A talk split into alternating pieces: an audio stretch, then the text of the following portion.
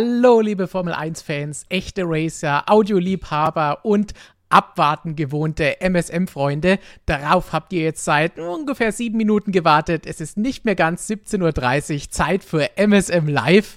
Unsere lockere, hoffentlich ein bisschen unterhaltsame Live-Sendung, in der wir miteinander, aber vor allen Dingen auch mit euch diskutieren und eure Fragen beantworten wollen. Wie, wie immer, eure Fragen und Meinungen im Live-Chat stellen. Superchats werden garantiert beantwortet. Mit dem Hashtag AskMSM unter jedem unserer Videos Fragen stellen, haben wir nachher auch noch ein paar mit im Angebot oder in unserer Instagram-Story reagieren. Und wer der ein oder andere Brieftaube hat, kann sie ja mal in Richtung Graz oder München schicken. Sie wird dann dem Duft unserer vielen MSM-Ausgaben folgen und dann können wir sie schon irgendwie anlocken.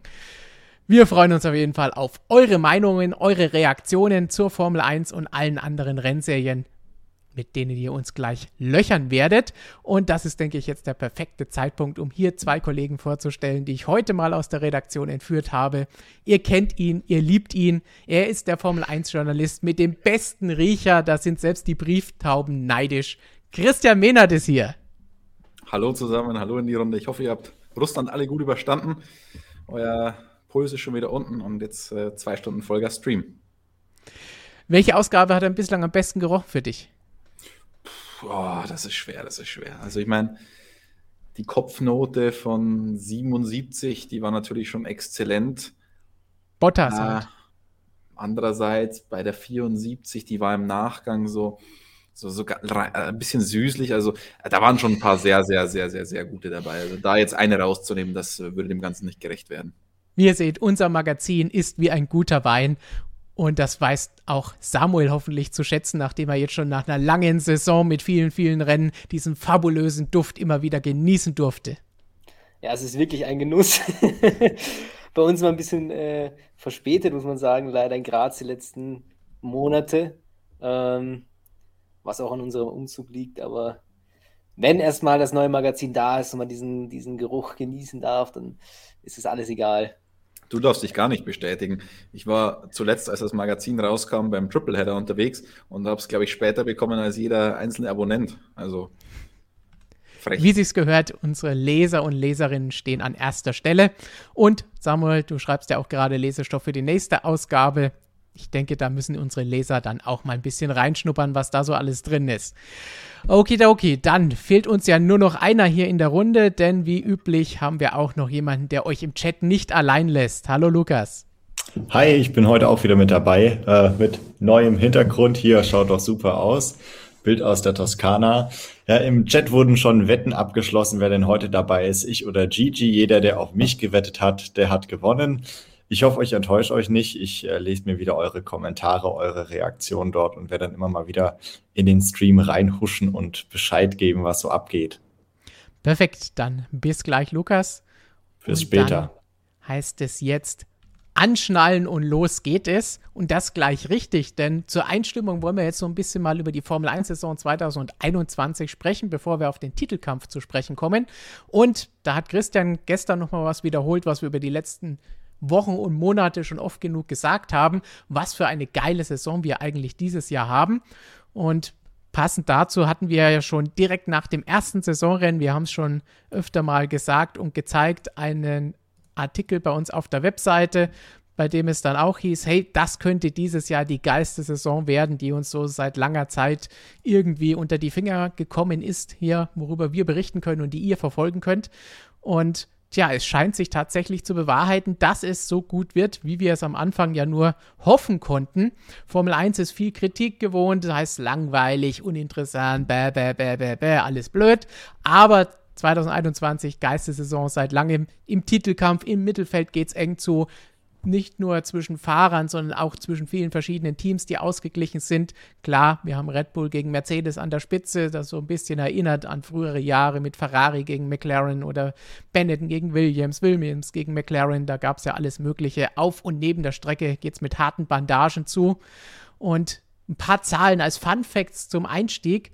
Wenn wir sehen, wir haben fünf verschiedene Fahrer, die dieses Jahr schon Rennen gewonnen haben. Verstappen, Hamilton, Perez, Ocon, Ricardo. Vier verschiedene Teams, die gewonnen haben. Mehr als das halbe Feld hat Führungsrunden gesammelt. Elf Fahrer. Noch beeindruckender.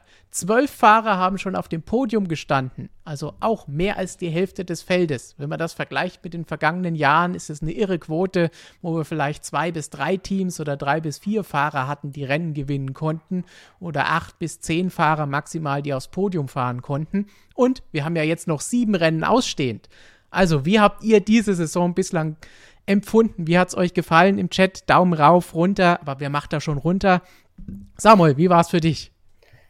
Das ist jetzt echt gut. Also, ähm, wir haben ja letztes Jahr schon eine, eine, wirklich gute Saison gehabt, mit dem, vor allem mit dem Mittelfeldkampf an der Spitze, was nicht ganz so spannend. Ja. also, Samuel, wenn du letzte Saison als gut ähm, ähm, empfunden hast, an sich war sie dann, nicht schlecht. Dann leidest du an, an Geschmacksverirrung, muss man ganz ehrlich sagen. Also, Nein, aber sie war okay. Also die Spitze, das wollte ich ja sagen, die war, da war es klar, wer irgendwie Weltmeister wird, aber im Mittelfeld, das Mittelfeldkampf, oder der Mittelfeldkampf war wirklich gut hier mit Aston Martin, mit, beziehungsweise Racing Point war das noch mit Renault, mit McLaren, die sind bis ins letzte Rennen, haben die sich um den, um den dritten äh, Platz, äh, haben die gekämpft. Und äh, natürlich ist es ein Problem, wenn man sagt, die Spannung wird äh, gibt es in der Formel 1 nur durch diesen Mittelfeldkampf und nicht durch die Spitze, weil darum geht es ja eigentlich. Und das ist genau diese Saison. Genau diese Saison, also in dieser Saison haben wir das, was wir eigentlich äh, immer haben wollen, eigentlich einen engen Kampf um die Spitze, wo es eigentlich äh, Kopf an Kopf äh, durch jedes Rennen geht. Äh, und äh, mal ist das eine Team stärker, mal ist das andere stärker. Und wirklich einer der besten Saisons seit Jahren, wie man da sieht. Die beste Saison seit zehn Jahren. Also ich, ich muss zwei Sachen sagen. Zum einen der Kommentar, den Stefan da einblendet. Als er den geschrieben hat, habe ich mir gedacht, hm, ist das nicht ein bisschen verfrüht? Also ihr seht ja das Datum, 29. März. Ein Tag erst, nach dem Saisonauftakt. Exakt, da hatten wir ein Rennen um, da dachte ich mir, hm, ist das nicht ein bisschen voreilig, lieber Stefan? Aber Stefan sollte wie immer natürlich recht behalten. Ähm, und also zum einen war ich da noch sehr, sehr vorsichtig. Die Vergangenheit hat mir leider gelehrt, dass wir uns schon oftmals zu früh gefreut haben. Ich erinnere mich an die Testfahrten von 2019, als wir ein so starkes Ferrari erwartet, erwartet hatten und wir wissen leider alle, wie es am Ende ausging. Und zum anderen möchte ich dazu noch anmerken, und deswegen bin ich auf diese Tatsache überhaupt wieder gekommen, dass diese Saison so episch ist, weil ich mir gedacht habe, wie haben wir diese Saison im, im Vorhinein wahrgenommen? Und wir haben alle gedacht, es wird eine Katastrophe. Es war ja ein Überbrückungsjahr. Eigentlich sollte die Regelrevolution dieses Jahr 2021 kommen.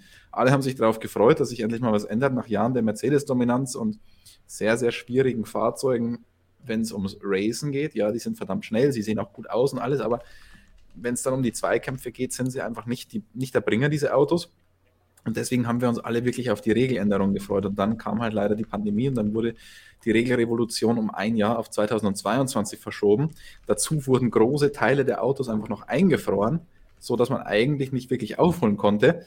Und deswegen dachten wir, wenn Mercedes so dominant 2020 gewonnen hat, das Auto einfrieren, die Regelrevolution verschieben, oh mein Gott, das Ganze noch mit geplanten 23 Rennen, das wird ein sehr, sehr zähes Jahr. Und jetzt sitzen wir hier nach, ich weiß gar nicht, 15 Rennen inzwischen. 15, ja. Und feiern das ab bis zum Geht nicht mehr. Also für mich eine der größten Überraschungen überhaupt und freue mich, dass ich da sehr, sehr falsch lag. Da freuen wir uns auf jeden Fall, denn vor Saisonbeginn haben wir tatsächlich damit gerechnet, das wird mal wieder ein Durchmarsch von Mercedes. Die anderen kommen ein bisschen näher ran. Aber das Gegenteil ist bislang der Fall gewesen. Und jetzt hoffen wir natürlich, dass es auch so weitergeht und so spannend bleibt. Mit zwei Punkten nur Un Unterschied in der Fahrerwertung im WM-Kampf. Das ist natürlich perfekt. Da geht es jedes Rennwochenende hin und her. Glaubt ihr, dass es so weitergeht, Samuel? Ich denke schon. Also am Anfang natürlich, wenn, wenn ein Rennen gefahren ist, wie bei diesem Kommentar, dann, äh, dann kann das nur eine Momentaufnahme sein. Da muss man immer ein bisschen warten. Das sagt ja immer, sagt man ja immer, oder sagen wir auch immer, abwarten. ähm, und ähm, man braucht immer so ein paar Rennen, um zu sehen, okay, in welche Richtung könnte das gehen. Was dieses Jahr ähm, so da auch so ein wichtiger Punkt war, war die Entwicklung, wie, wie lange will ein Team entwickeln, weil man ja auch irgendwann auf nächstes Jahr umsteigen möchte und äh, weil ja dieser große Regelumbruch kommt. Und äh, jetzt wurde entwickelt und äh, sie sind immer noch relativ nah beisammen oder ziemlich nah beisammen. Es gibt immer Strecken, wie, der, wie wo Mercedes äh, vermeintlich vorne ist, wie ein Monza oder Sochi aber ähm, dann gibt es auch wieder Strecken wie in Zandvoort oder auch, wie wir, wie wir das in Spielberg hatten, wo dann Red Bull vorne ist. Und ich gehe davon aus, weil da werden wir eh noch drauf zu sprechen kommen, ähm, dass es auch Strecken geben wird, äh, die vielleicht wieder Red Bull besser liegen oder Mercedes besser liegen, ähm, dass es so eng bleiben wird. Christian, du stimmst wahrscheinlich schon zu oder bist du schon wieder ähm, ich sehe tatsächlich auch ein paar Kommentare und einen sehr interessanten Kommentar habe ich gerade gelesen, an den ich jetzt die letzten Tage, Wochen vielleicht, sage ich mal, nicht mehr daran gedacht habe, von Bliblablub. Kommt nämlich die Frage, hat Mercedes Probleme im Vergleich zum Vorjahr, weil sie das nicht mehr haben? Ähm, ich glaube, es ist nicht der entscheidende Faktor. Es ist jetzt nicht der Faktor, wieso Red Bull auf einmal so konstant auf Augenhöhe oder sogar ein bisschen besser ist als Mercedes, aber es ist sicher auch ein kleiner Faktor. Vor allem, ähm, in regnerischen Situationen, wie wir es jetzt in, in Sochi zum Beispiel hatten im Qualifying, hätten sie sicherlich einen größeren Vorteil gehabt, wenn sie das, das noch gehabt hätten. Dann hätten sie die Vorderreifen besser auf Temperatur gebracht. Das war ja zum Beispiel ein großes Problem in Sochi. Mercedes hat ja diese eine Runde verschlafen bei der Entscheidung, auf die Trockenreifen zu gehen. Und gerade da ist es halt schwierig, die Vorderreifen auf Temperatur zu kriegen. Das hätte man mit das definitiv besser hinbekommen. Ähm, dass es jetzt der eine Faktor ist, wage ich schwer zu bezweifeln, aber trotzdem ähm, darf man auch nicht ganz vergessen, dass das ja nicht mehr hilft, zumindest. Dann bleiben wir doch gleich bei dem Thema Mercedes gegen Red Bull, dem Titelkampf, was da aktuell los ist und vor allen Dingen, wie es jetzt demnächst weitergehen soll. Wir haben da jetzt von vielen von euch auch die Frage bekommen für die nächsten sieben Rennen. Wie sieht es auf diesen sieben verschiedenen Strecken aus? Was glaubt ihr? Wer ist da wo wie gut? Wer könnte da von Vorteil sein? Wer könnte wo gewinnen? Und welchen Einfluss hat das auf den Titelkampf insgesamt? So ein bisschen fragen wir deswegen ja auch hier in dem Video. Strafen oder Strecken, was könnte denn entscheidend sein? Denn zu den Strafen müssen wir danach auch noch kommen. Wir haben jetzt schon bei Red Bull gesehen und bei Mercedes genauso im Fall von Bottas, dass da Motorenwechsel durchaus auf die Ergebnisse und die Punktevergabe für beide WM-Wertungen Einfluss haben kann. Aber das droht möglicherweise auch noch weiteren Fahrern im Titelkampf. Aber zunächst schauen wir uns doch einfach mal den Rennkalender an und wo wir jetzt noch fahren müssen. Sieben Rennen, weiter geht's in der Türkei. Hier wunderbar grün hervorgehoben bei uns im Rennkalender.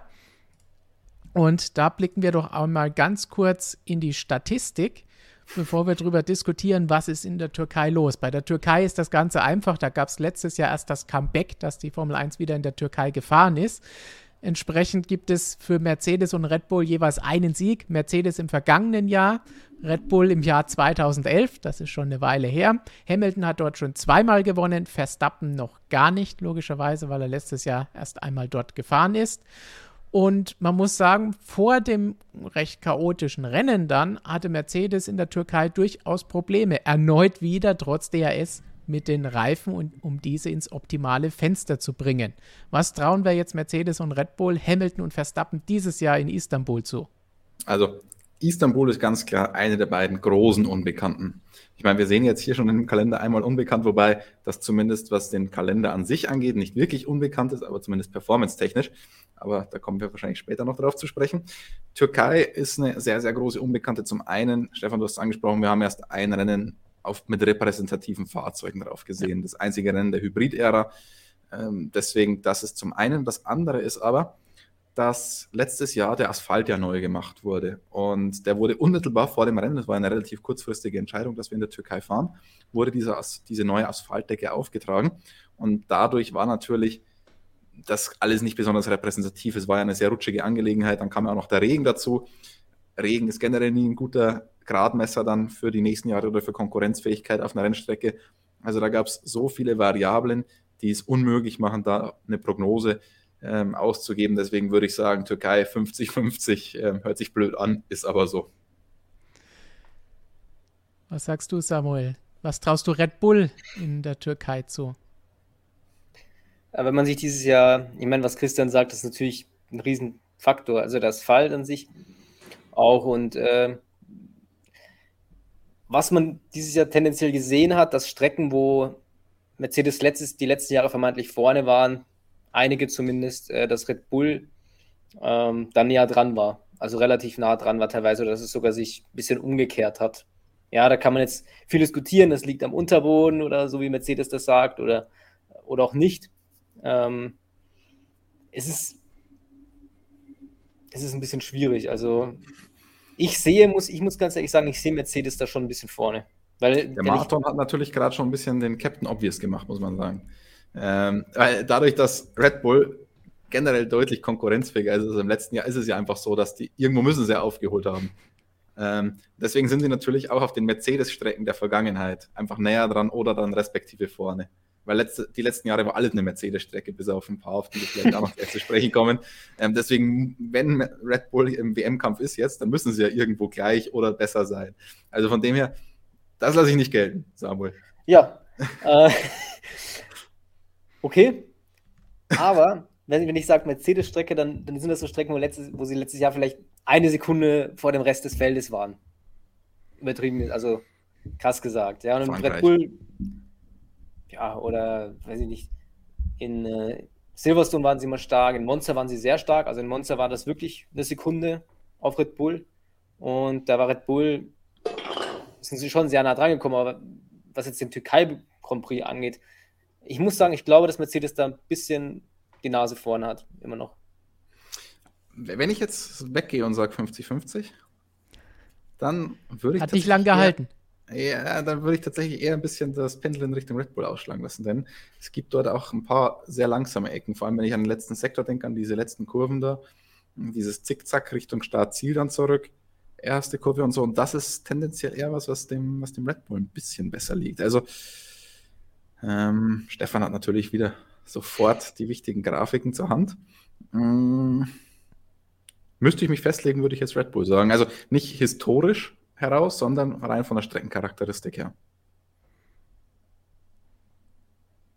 Jetzt, wenn wir davon ausgehen, rein, welches Auto dürfte dort im Vorteil sein?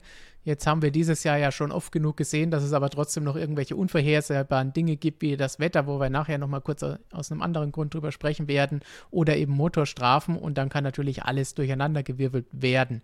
Machen wir jetzt aber die Prognose einfach mal für alles läuft normal, es gibt keine Strafen, es gibt kein Chaos, kein Regen oder sonst irgendwas, kein Asphalt, der seltsam ist. Rein von der Strecke her Red Bull oder Mercedes. Christian sagt Red Bull. Wenn auch nur Samuel, leicht. Samuel hat sich schon festgelegt. Samuel hat auf Mercedes getippt. Du hast jetzt auch gesagt an. Red Bull. ja, ja, ich habe Red Bull gesagt, du hast Mercedes gesagt. Wir wetten um den üblichen Wetteinsatz hier in unserem Büro. Den sagen wir hier nicht. Ich weiß schon, was Werbung es geht, ja. Wir machen ja keine Werbung für, ich bereue es fast schon, muss für ich irgendeine sagen. Art von Fast Food. du machst nur Werbung für Bier. Exakt, aber aktuell leider nur Wasser hier. Gut, dann haben wir das, das. Dann sage ich jetzt ich sage auch ganz leicht Red Bull, aber eher in die Richtung 50-50, wie Christian es zuerst hatte. Ihr könnt uns im Chat natürlich jetzt verraten, wen ihr vorne seht. Einfach Mercedes oder Red Bull reinschreiben und dann können wir da mal kurz einen Blick drauf werfen, während wir von der Adrenalinpumpe am Bosporus, wie die Überschrift jetzt hier ge geheißen hat, uh. bei der Streckbeschreibung. Ja, hei, Hartes Zeug, was wir da irgendwann mal geschrieben haben. Springen wir weiter nach Austin in die USA wo dann das nächste Rennen ansteht. Ein Rennen, das im vergangenen Jahr nicht stattgefunden hat. Davon kommen jetzt noch einige. Wenn wir nur rein die Zahlen uns anschauen, ist es eine eindeutige Geschichte. Mercedes fünf Siege, die letzten fünf Rennen, die dort ausgetragen wurden, gewonnen. Hamilton insgesamt sogar schon sechsmal in den USA gewonnen. Red Bull ein Sieg von 2013, Verstappen dadurch noch keinen. Was ist los in Texas? Wen können wir da vorne sehen auf dieser Strecke? Das ist natürlich, du hast jetzt gesagt Mercedes-Strecke, man könnte aber auch wirklich sagen, einfach das ist Hamilton-Land. Also ja. auf kaum einer Strecke, glaube ich, äh, kann man so stark sagen, dass ein, ein, Fahrer auch wirklich den Unterschied ausmacht, nicht nur das Auto. Ich erinnere mich an, was die erste Ausgabe dort, die Lewis Hamilton gewonnen hat, als er dann Sebastian Vettel vor, vorbeigegangen ist, eine Überrundung ganz klug genutzt hat glaube, es war die erste Ausgabe. 2012? Dort. Bin mir nicht ganz sicher. 2012 war. Ähm, also, das ist wirklich Hamilton-Land. Ich weiß nicht, ob es an der Streckencharakteristik liegt oder ob es einfach an den USA liegt, wo er sich ja zu Hause fühlt. Vielleicht so ein kleines Heimrennen für ihn, dass er da immer besonders motiviert ist. Ich habe keine Ahnung, aber es ist einfach so, dass Lewis Hamilton dort absolut brutal ist. Die Frage ist, kann es dieses Jahr ein brutal guter Fahrer rausreißen, wenn der Red Bull halt auch verdammt gut ist? Ähm, eigentlich sehe ich die Charakteristik auch so ein bisschen ähnlich wie die Türkei. Und würde sagen, Red Bull ist dort vielleicht ein bisschen stärker, aber mit Lewis Hamilton kommt halt dann der Hamilton-Effekt zu tragen. Schwierig zu. Das ist auch eine schwierige, schwierige Nummer. Sind wir, was ja schon mal ein gutes Zeichen ist, wir sind auch jetzt schon wieder sicher, nicht sicher 50-50 oder leicht der ein oder andere vorne. Aber bei zwei Strecken haben wir jetzt bislang noch niemanden, wo wir gesagt haben, also da ist dieses eine Auto klar überlegen. Das lässt sich ja eigentlich schon mal gut an. Aber Samuel überlegt. Ja, es ist, es ist wahnsinnig schwierig. Also wenn wir jetzt zu den nächsten Grand Prix nach Austin gehen, dann habe ich eine klare Tendenz, aber bei Austin tue ich mir echt schwer. Also vor allem hier im zweiten Sektor schätze ich Red Bull tendenziell stärker ein. Ich sag ich trotzdem äh, dem Hamilton, der Hamilton-Dominanz der letzten Jahre und sage einfach, äh, dass Red Bull dort stärker sein wird. Ja, ich glaube, Red Bull wird leicht vorne sein. Ja, weil so vom Überschlagen her für das letzte Rennen in der Türkei vom Chat her war auch Red Bull leicht überlegen, vielleicht sogar stärker überlegen, als wir das jetzt hier gesagt haben. Stimmt auch gleich wieder für Austin gleich im Chat mit ab. Wir, ich bin da auch wieder eher, da, dadurch, dass Mercedes und Hamilton da zuletzt so gut waren, würde ich sagen, also mindestens unentschieden, würde ich jetzt da nicht sagen, so sehr in Richtung Red Bull. Aber Stefan, unentschieden ist ja, ist ja auch keine Prognose. Ja, wir, also in der wir, Formel wir 1 ja gibt es kein nicht- Unentschieden. Tut Ja, leid. tippen wir, dass ein, ein wer gewinnt oder das müssen wir jetzt vielleicht auch noch dazu sagen. Tippen wir, wer gewinnt oder tippen wir, wie gut sie allgemein sein werden? Weil Ja, dann, wenn, wenn ein. Zehntel Unterschied ist, ist es für mich, ja, sind beide stark, sind beide ungefähr gleich stark. Der Unterschied macht dann der Fahrer. Ja gut, aber den haben wir ja in unsere Berechnungen schon mit einkalkuliert, wie du gehört hast. Also eigentlich müssen wir schon darauf tippen, wer gewinnt, weil wenn, du wenn wir dann sagen, ja, irgendwie. Dann sage ich Mercedes. Okay. Im Chat, oh, im Chat ist auch viel Mercedes jetzt hier bei Austin. Vielleicht alle auch von dieser Tabelle hier, wo nur drei andere Fahrer gewonnen haben. Einer davon auch Mercedes-Fahrer beim letzten Rennen. Vielleicht davon alle ein bisschen beeindruckt.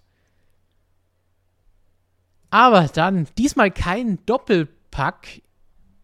Aber nach USA kommt trotzdem wieder Mexiko. Da wurde auch schon von den Zuschauern gesagt, von Manuel Roloff, warte immer noch auf die Ausgabe, wo Christian selbst auf dem Cover ist. Und gleichzeitig gab es noch eine, eine Aussage, ähm, ob du in Mexiko bist, weil dort muss ja eine super Stimmung sein. Ich glaube, den Teil kannst du bestätigen.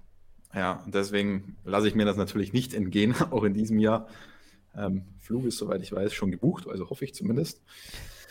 Aber ja, der Rennkalender, weil du es ja angesprochen hast, ist dieses Jahr natürlich für uns auch eine totale Vollkatastrophe, was das ganze Logistische angeht. Ähm, normalerweise ja immer Back-to-Back mit USA ist zum Reisen ein sensationeller Doubleheader immer gewesen.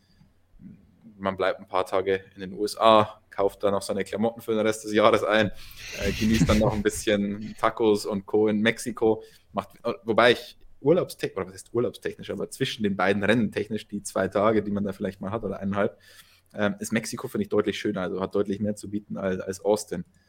Ähm, also jeder, der die Möglichkeit hat, unbedingt mal Mexico City, vor allem die Formel 1 fährt im Normalfall. Ich glaube, dieses Jahr durch die Verschiebung dann nicht. Ja, auch noch am Totentag oder Totenfest in Mexiko. Und da ist die Stimmung, also auch abseits der Formel 1, einfach die ganze Stimmung in der Stadt so sensationell schön. Da werdet ihr davon mitgetragen, dass ihr am Ende auch mit so einem Mexikanerbärtchen rumlauft. Aber ich bitte jetzt, das Bild nicht einzublenden, Stefan. Auch wenn du es Ah. schon ganz eifrig gesucht hast jetzt. ich wusste es. Und darauf wollte ich jetzt äh, nicht gleich zu sprechen kommen, da müsste man fast eine Wette machen. Und wenn du sie verlierst, dann musst du dir so ein Bart rasieren. Und wenn ich gewinne? Muss man halt schauen. Wenn ich Das- gewinne, das musst, musst du eine Woche mit Wette. einem aufgeklebten Bart rumlaufen. Ja, ich weiß Den du nicht. dir selbst organisierst und aufklebst eine Woche lang. Du darfst ihn nicht abnehmen. Beim, Kom- beim darauffolgenden Grand Prix in Brasilien, in der Redaktion, laufe ich mit so einem Ja, Bart, mit so einem Das aufgeklebten Problem Bart. ist, davon habe ich nichts, weil da bin ich in Brasilien. Ähm, ich, ich würde das natürlich schon auch sehr gerne genießen. Dann überlegen wir uns da noch was und kommen von irrsinnigen Wetten zur Statistik in Mexiko. Die ist ein bisschen ausgeglichener als eben in den USA. Drei Siege für Mercedes, zwei für Red Bull. Red Bull auch neuere Zeit, jetzt nicht so weit zurück, denn da sind sie gar nicht gefahren. 17 und 18 haben sie gewonnen, Mercedes die Jahre drumherum 15, 16 und 19, Hamilton zweimal, Verstappen zweimal, ausgeglichen in der Statistik, aber das ist so ein bisschen ein Ding, wo die Statistik vielleicht auch ein bisschen schief ist, weil Mexiko für Mercedes schon immer so ein bisschen auch eine Angststrecke ist. Ja, also wenn man überlegt, dass Red Bull in den letzten Jahren da tatsächlich aus eigener Kraft auch gewonnen hat, also diese zwei Siege, die du angesprochen hast, die waren ja wirklich aus eigener Kraft. Und das, obwohl Red Bull in den Jahren so weit weg war, eigentlich über die Saison hinweg gesehen, dann kann man schon davon sprechen, dass es eine Red Bull-Strecke ist. Es ist natürlich, also es ist ja nicht nur die Streckencharakteristik in Mexico City, die so spezifisch ist. Es ist halt vor allem die Höhenlage auf 2275 Meter oder irgendwas in die Richtung. Äh, das macht zum einen die Aerodynamik komplett anders. Also man verliert extrem viel an Abtrieb. Der Luftwiderstand ist auch deutlich geringer, deswegen sehen wir die extremen Höchstgeschwindigkeiten, die hier auch im Text angesprochen sind. Es macht aber natürlich auch was mit dem Motor. Wenn wir jetzt noch einen Saugmotor hätten, würde er einfach Leistung verlieren, weil der macht, saugt das gleiche Volumen an und über das gleiche Volumen ist aber weniger Sauerstoffgehalt. Deswegen würde der pro 1000 Meter circa 10% an Leistung verlieren oder pro 100 Meter dann 1%. Wir haben aber Turbomotoren und der Turbo kann das einigermaßen kompensieren, nicht 1 zu 1, aber wir haben dadurch nur sehr, sehr geringe Leistungsverluste durch die Höhenlage.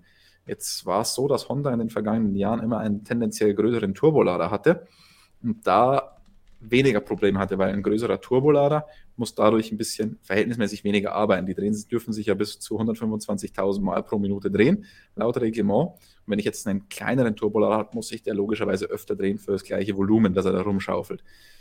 Ähm, der, Red, äh, der Honda, Entschuldigung, soll im nächsten Jahr, kann man sagen, der Red Bull Motor. Der Honda-Motor soll weiterhin einen etwas größeren Turbolader haben, ist weiterhin so ein bisschen Richtung Honda und deswegen würde ich tatsächlich hier ganz klar auf Red Bull setzen. Gut. Ähm, Gut. Im Prinzip, guter Tipp. Ähm, muss, ich, muss ich dem einfach zustimmen. Also ich glaube, da jeder, der was anderes äh, sagt, spekuliert sehr, sehr viel oder es ist einfach, es ist einfach Honda-Land irgendwo und äh, deswegen, ja, Red Bull, klar. Im Chat kam jetzt oft, dass es äh, für Mercedes die langen Geraden sprechen würden, weil die Power, die sie auf den Geraden haben, nicht von schlechten Eltern ist. Wenn ich mich erinnere an, wir kommen auch gleich zu Brasilien, aber 2019 war das, glaube ich, wo ähm, es ja dieses Chaosrennen am Ende gab und da gab es dieses Beschleunigungsduell zwischen äh, Lewis Hamilton und Pierre Gasly ganz am Ende und da gab es im Prinzip keinen kein Motorenvorteil von Mercedes. Gut, die äh, Stärke der Mercedes-Motoren aktuell soll darin bestehen, dass sie in den Beschleunigungsphasen extrem stark sind. Man redet da von 20 PS. Aber ähm, ich glaube, dass der bei den Höhen oder bei, ja, gar nicht so zum Tragen kommen wird. Also der Motorenvorteil, den sie da vielleicht in den letzten Rennen hatten. Also schließe ich mich dem an, was Christian gesagt hat und setze auf Red Bull. Zweimal Red Bull, aber ich glaube, ich bleibe da auch bei Red Bull. Oh, sogar Stefan haben wir überzeugt. Was soll das bedeuten? Mit, mit unserer Argumentation oder warst du ohnehin schon auf der Red Bull-Seite? Oder hast du noch andere Argumente? Bei, bei Mexiko hatte ich das schon auf dem Plan so. Es kommt jetzt hier natürlich auch oft äh, die Sache, ja, Motorenstrafe über die Motoren und so sprechen wir später noch, glaube ich, etwas ausführlicher. Ja. Aber ist, wir können jetzt vielleicht mal sprechen, ob es Sinn machen würde, wenn man eine Motorenstrafe ziehen müsste, ob man sie in Mexiko ziehen würde. Ich glaube nämlich nicht, weil das lese ich oft bei Kollegen und hier kam es jetzt auch das ein oder andere Mal vor. Es macht natürlich tendenziell Sinn, auf Strecken sowas zu nehmen, wo man nicht ganz so stark ist im Verhältnis.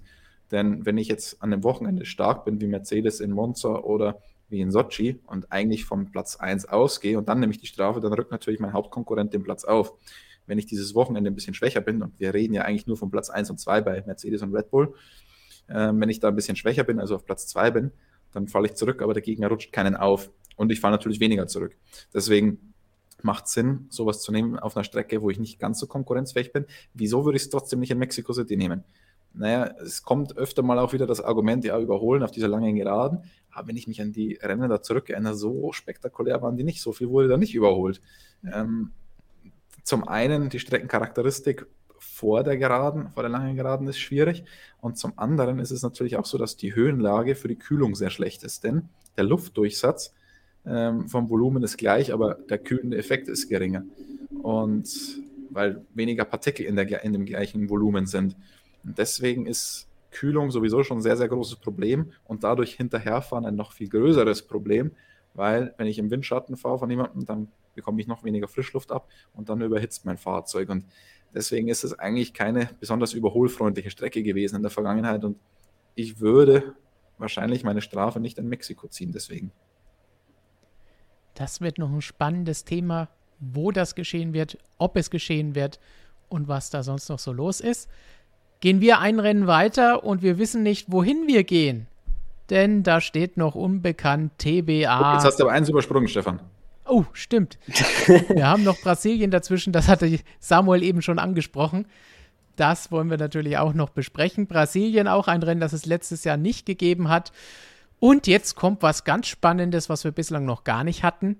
Allerdings die Bewandtnis nur aus der Statistik halb wichtig ist. Hier hat Red Bull mehr Sieger als Mercedes. Vier Siege für Mercedes von 2014 bis 2016 und 2018, aber fünf Siege für Red Bull, allerdings aus den Jahren 2019, 11, 13 und 19. Einmal Verstappen gewonnen, zweimal Hamilton in Brasilien gewonnen. Es hätte doch einer mehr sein können für Red Bull 2018. Aber da wurde ja der führende Max Verstappen von äh, Esteban Ocon mehr oder weniger um die Führung also um den Sieg beraubt, mehr oder weniger in Kurve 1, wo er sich da zurückrunden wollte. Und das Rennen dann nicht mehr gewonnen hat. ähm, ja, ich glaube, das sagt schon alles. Es ist auch so ein bisschen so ähnliches Szenario wie äh, in Mexiko. Das ist eigentlich auch wieder Red Bull, eine Red Bull-Strecke. Müsste es eigentlich sein. Aber ja, deswegen sehe ich doch Red Bull vorne, wenn wir auf die Tipps schauen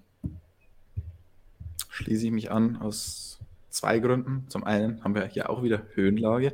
Diesmal nur 700 Meter, nicht mehr 2275. Ähm, aber auch das kommt dem Red Bull Honda tendenziell entgegen.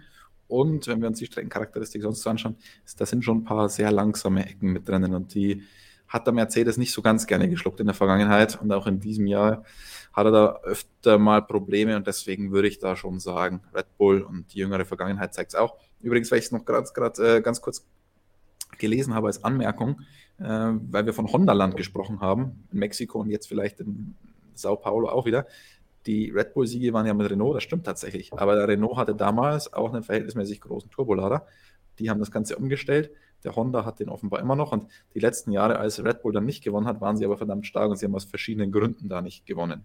Ähm, ich erinnere mich an ein Qualifying, bei dem Max Verstappen nicht für gelb oder doppelt gelb vom Gas gegangen ist, als weiter die Bottas da den Silberpfeil in die letzte Kurve ins Eck gestopft hat. Das hätte auch schon sein Sieg sein sollen. Das hätte dann ein Rennen, erinnere ich mich, da stand dann Daniel Ricciardo auf Pole im Red Bull, glaube ich, und nicht Max Verstappen. Und da gab es dann ein bisschen chaotischen Start und so weiter. Also es ist insgesamt, ist es schon Red Bull Land. Red Bull Land und in Brasilien würde ich auch nochmal zustimmen. Dann haben wir hier schon wieder Red Bull vorne. Rein, wenn nichts passiert, nichts Außergewöhnliches. Aber jetzt kommen wir zu der Strecke, die ich eben schon vorgenommen habe, bei der wir nicht sagen können, welche sie offiziell ist, denn sie ist offiziell noch nicht bestätigt. Aber vom ein oder anderen Dach in Katar wurde heruntergepfiffen, dass es diese Strecke vielleicht geben könnte. Habt ihr ja schon viele Gerüchte in den letzten Wochen und Monaten gehört, dass überhaupt ein solches Rennen noch stattfindet als Ersatz für Australien und wo es vielleicht stattfinden könnte. Da, wenn es eine neue Strecke gibt, ist, gibt es natürlich keine Statistiken, die wir uns anschauen können. Aber neue Strecke kann man zumindest sich anschauen, wie haben sich denn die Teams so geschlagen die letzten Jahre, wenn es auf eine neue Strecke gegangen ist oder eine Strecke, die lange nicht dabei war. Und da hatten wir im vergangenen Jahr sehr häufig diesen Fall. Mugello, Portimao, Nürburgring und Istanbul zurückgekommen. Imola. Das heißt, da gab es jede Menge neue Strecken und meistens war Mercedes vorne. Das heißt, ein Top-Team, das bei den Simulationen im Vorfeld mit dem Simulator oder auch im, auf den Prüfständen alles genau vorbereitet, das an der Strecke weiß, wie es arbeiten muss aus den vergangenen Jahren und einfach alles perfekt perfektioniert hat, konnte sich da durchsetzen. Das soll jetzt nicht heißen, dass Red Bull ein schlechtes Team in dieser Hinsicht wäre, aber das ist auf jeden Fall eine Sache, die wir im Hinterkopf behalten sollten, wie ein neues Rennwochenende angegangen wird auf einer unbekannten Strecke oder einer Strecke, die es schon länger nicht gegeben hat. Ja, aber ich meine, bei der die Statistik hinkt natürlich dann auch, wie alle anderen Statistiken, die wir uns anschauen, weil Mercedes einfach so überlegen war in den, in den vergangenen Jahren, dass das halt dann auch nicht so aussagekräftig ist. Wenn wir uns dieses Jahr mal anschauen, Stefan, was war dieses Jahr neu? Sanford, oder? Sonst ähm, ja. bislang eigentlich nichts. Portimao hatten wir letztes Jahr, Imola hatten wir letztes Jahr auch. Also eigentlich dieses Jahr nur Sanford und wer hat da gewonnen? Der Max. Also, hm, und jetzt schreibt bitte nicht wieder Super Max, Max, Max in den Chat, weil dann habe ich wieder diesen Owen von, von den Holländern im Ohr. Ähm, also, deswegen, das sind halt immer die, die Hybrid-Statistik, weil Mercedes da so überlegen war, deswegen schauen die halt überall gut aus, wenn man die Statistik dann so anschaut. Also, ganz schwierig. Gut, jetzt kann man natürlich auch sagen, der Max hat ja auch ganz schön viel Erfahrung in Sanford Red Bull hat Showruns gemacht und was auch immer, kann man vielleicht jetzt auch einwerfen. Aber ähm, ob das dann so viel gebracht hat, ist auch mal dahingestellt. Das ist vielleicht ein bisschen weit hergeholt, ja. Naja. Ich, also zu Katar an sich, ich glaube, es ist jetzt, es ist ja ein offenes Geheimnis. FIA-Rennleiter Michael Masi war auch schon vor Ort, hat sich das Ganze angeschaut und ich glaube, wir können da in, in Bälde mit einer offiziellen Verkündung rechnen. Hm, was das Rennen angeht, abwarten. Also, Oder was meint Samuel? Wir hatten das Thema auch schon mal vor ein paar Wochen im Stream. Da wurde ich auch gefragt nach Katar und äh, da habe ich schon äh, ziemlich klar gemacht, dass ich kein Fan bin unbedingt von, von der Strecke oder von Katar an sich. Äh, das ist jetzt nichts Politisches, ist eine Sache, aber allein die Vorstellung, Katar zu haben, äh, kurze Zeit später in Jeddah, Saudi-Arabien und kurz darauf in Abu Dhabi, äh, drei mehr oder weniger Wüstenkurse. Äh, in, den, in, der entscheidenden Phase der WM stelle ich mir nicht so, so genial vor, zumal auch ähm, Katar jetzt nicht so eine Strecke ist, da wird die MotoGP fährt dort, aber sehe ich auch jetzt nicht so als krasse Überholstrecke. Also viele aufeinanderfolgende Kurven, viele auch langsam, ein paar schnelle Kurven. Es ist nur eine wirkliche Gerade. Also, und die ist jetzt auch nicht extrem lang. Also, das sehe ich jetzt nicht. Also wirklich, wirklich cool. Äh, wirklich mega wird das Rennen wahrscheinlich nicht, aber ich, ich, wir haben auch immer gesagt, Sochi ist eine langweilige Strecke oder Le Castellet ist eine langweilige Strecke und da haben wir super Rennen gesehen. Also wenn es zu Katar kommt, dann lasse ich mich gerne überraschen, aber rein von der Streckencharakteristik her äh, erwarte ich jetzt nichts Weltbewegendes. Und ich gehe nicht Schau davon jetzt. aus, dass es ein Regenchaos dort geben wird. also, also ähm, Wobei wir das in der MotoGP schon hatten. Ja, ich schaue nämlich gerade hier MotoGP, weil da ist ja die Strecke schon drinnen. schon offiziell drinnen.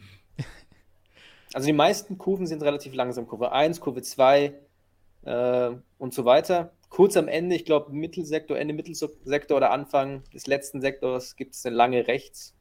Genau, da sehen wir sie oben. 12, 13, 14. Aber sonst, ja, viele Überholmöglichkeiten sehe ich da ehrlich gesagt nicht. Hau mich nicht vom Hocker, die Strecke, muss ich sagen. Also MotoGP-Rennen finde ich da immer nicht so toll. Äh, bin mal gespannt, wie die Formel 1 da ist. Markus hat es auch schon mal hier beantwortet und gesagt, dass er sich bei Autos das Ganze durchaus schwer vorstellen kann, wie das hier zugehen soll. Ich meine, der erste Teil erinnert natürlich schon ein bisschen an Bahrain, muss man sagen. Ich wollte gerade sagen, es erinnert fast so ein bisschen an die lange Strecke hier mit all dem Chaos da oben. Das stimmt. Das stimmt. Das ist Bahrain äh, Endurance. 6, irgendwas Nummer da.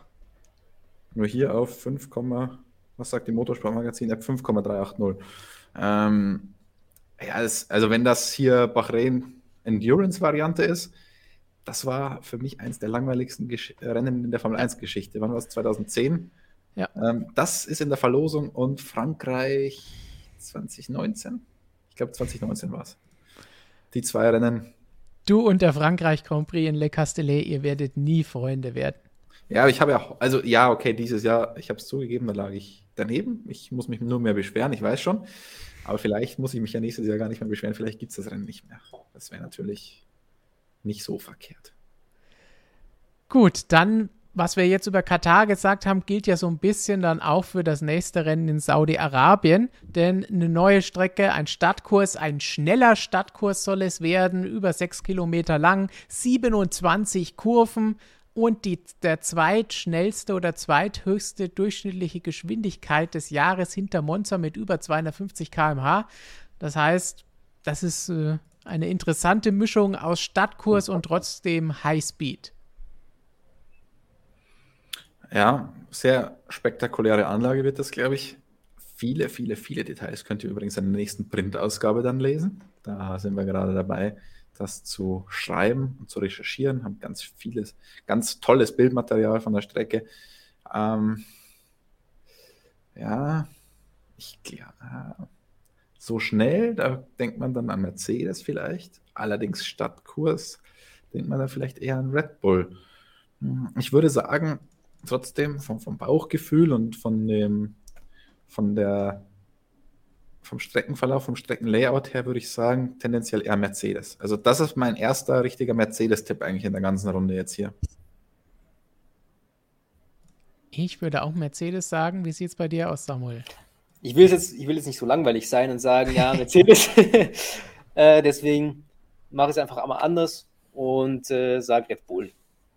Du weißt schon, dass es ein ziemlicher Fehler ist, taktisch gesehen, in der Formel 1 immer einfach nur das Gegenteil zu machen. Das hat Toto Wolf vor schon öfter erklärt, dass es bei taktischen Entscheidungen nicht klug ist, einfach das Gegenteil vom anderen zu machen. Nur um zu gambeln. Du musst das Richtige machen. Gemacht, also. ähm, ich mache es jetzt einfach. Ich sage jetzt einfach Red Bull, ich lehne mich aus dem Fenster. Wir werden es eh sehen. Ähm, und dann wissen wir für 2022 mehr, aber let's see. Abwarten wolltest du wohl sagen. Eben, ja. Und dann zum Abschluss unser allergeliebter großer Preis von Abu Dhabi. Da haben wir jetzt wieder eine Statistik, denn da wurde mehr oder weniger zum Leidwesen von allen, die es sich anschauen mussten, zuletzt gefahren. Stefan. Sechs Siege für Mercedes von 2014 bis 2019 durchgängig, vier Siege für Red Bull, allerdings neun 10, 13 und im vergangenen Jahr 2020 einmal Max Verstappen, fünfmal Lewis Hamilton schon gewonnen in der Vergangenheit.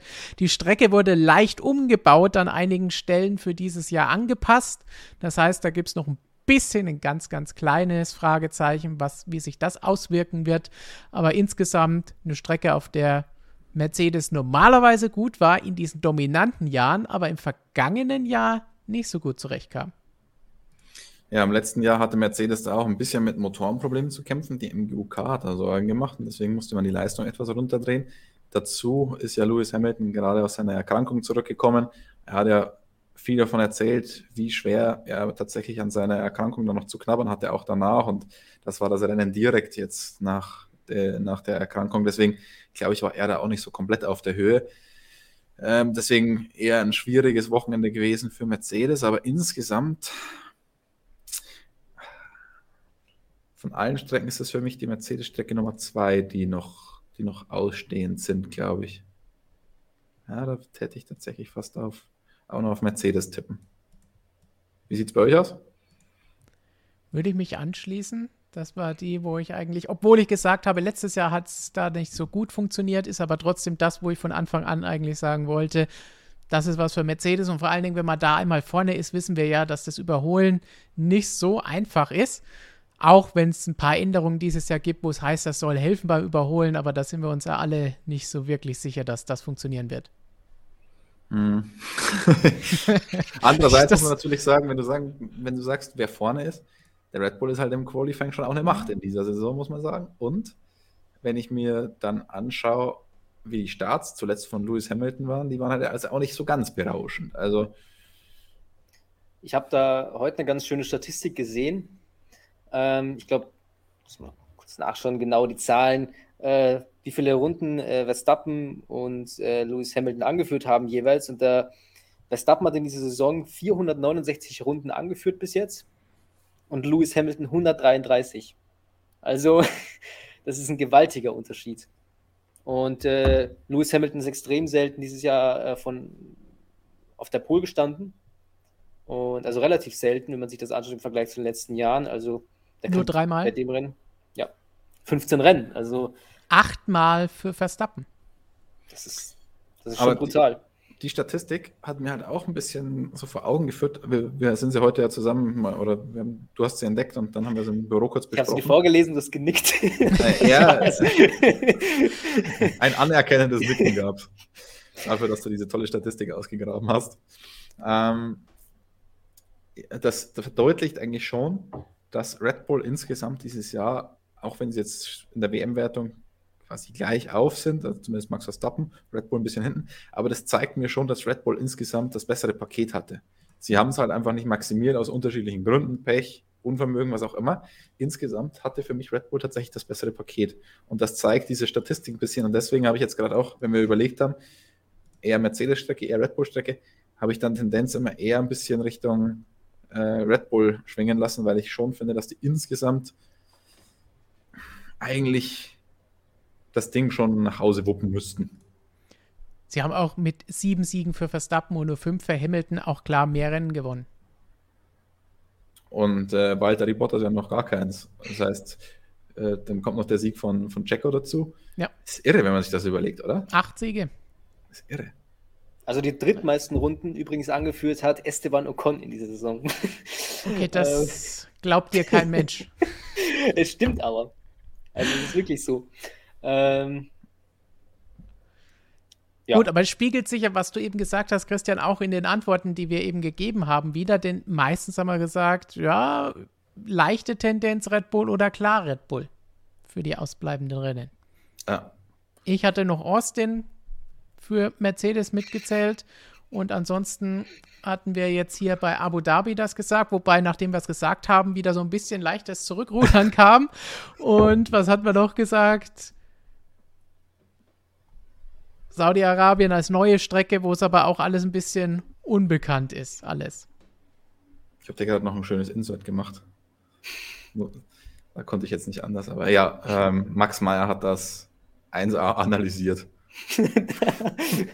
Wir hassen uns. Wir alle hassen uns hier. Deswegen lachen wir so viel. Gut, dann, nachdem wir uns ja alle so sehr hassen, vor allem der Typ in der Mitte, den hassen wir ja ganz besonders. Ja, der Typ in der Mitte ist der schlimmste von allen. Der haut da sogar noch was um jetzt hier. Ja, ja. Jetzt wird randaliert. ah, ja, das Problem ist, ich habe die, die Glaskaraffe, die Wasserkaraffe habe ich, also die ist zu, sie läuft nicht aus, aber ich habe die schon ganz am Anfang umgestürzt. Ich kann mich nur nicht bücken, die aufheben, weil ich hier so blöd verkabelt bin. Man sieht es nicht, weil es ja so schön durchsichtig ist. Aber wenn ich mich jetzt bücke und das aufstelle und möglicherweise auch noch was trinke, dann reiße ich das Mikrofon runter und ihr wollt ja alle diesen tollen Ton hier haben. Deswegen nein. Ich, ich verdurste für euch. Nur damit ihr guten Ton habt. Sehr gut. Wobei, ob wir beurteilen können, was guter Ton ist, muss man noch auf ein anderes Blatt Papier schreiben. Dann, weiter geht's im WM-Kampf-Duell. Wir haben vorhin schon gesagt, nur zwei Punkte Unterschied in der Fahrerwertung. In der Konstrukteurswertung hat sich das Blatt ein bisschen gewendet. Da hat uns Jonas gestern einen wahnsinnigen Fun-Fact präsentiert den er, nein, nicht ausgerechnet hat, sondern auch irgendwo gelesen hat. Aber Mercedes hat da wahnsinnig aufgeholt in den vergangenen Rennen, hat aus 44 Punkten Rückstand 33 Punkte Vorsprung gemacht und Aufhorchen, 44, die Nummer von Lewis Hamilton, 33, die Nummer von Max Verstappen. Sowas ähnliches hatten wir schon mal in Silverstone. Also da sind die Zahlen sehr schön mit dabei. Und da muss ich sagen, Konstrukteurswertung, wenn alles normal läuft, wird es für Red Bull schwer, obwohl wir eben festgestellt haben, sie haben das schnellere Paket, das bessere Auto. Aber da ist der Kollege Perez, auch wenn wir es ihm vor Saisonbeginn sowas nicht zugetraut hätten, ganz klar zu schwach. Und Valtteri Bottas, obwohl er schon hier, wie wir sehen, dreimal ein DNF drin hatte, insgesamt 5-0 Runden, ist er trotzdem noch besser und der bessere Bottas. Übrigens muss ich jetzt mal äh, Jonas loben an der Stelle. Du hast mir unterstellt, er hätte die Statistik irgendwo gelesen. Nein, nein, nein, nein. Er hat sie selbst gemacht. Er macht ja nach jedem Rennen aktualisiert er die ganze Statistik, wie das WM-Duell hin und her schwingt, wie das Pendel da ausschlägt, in welche Richtung.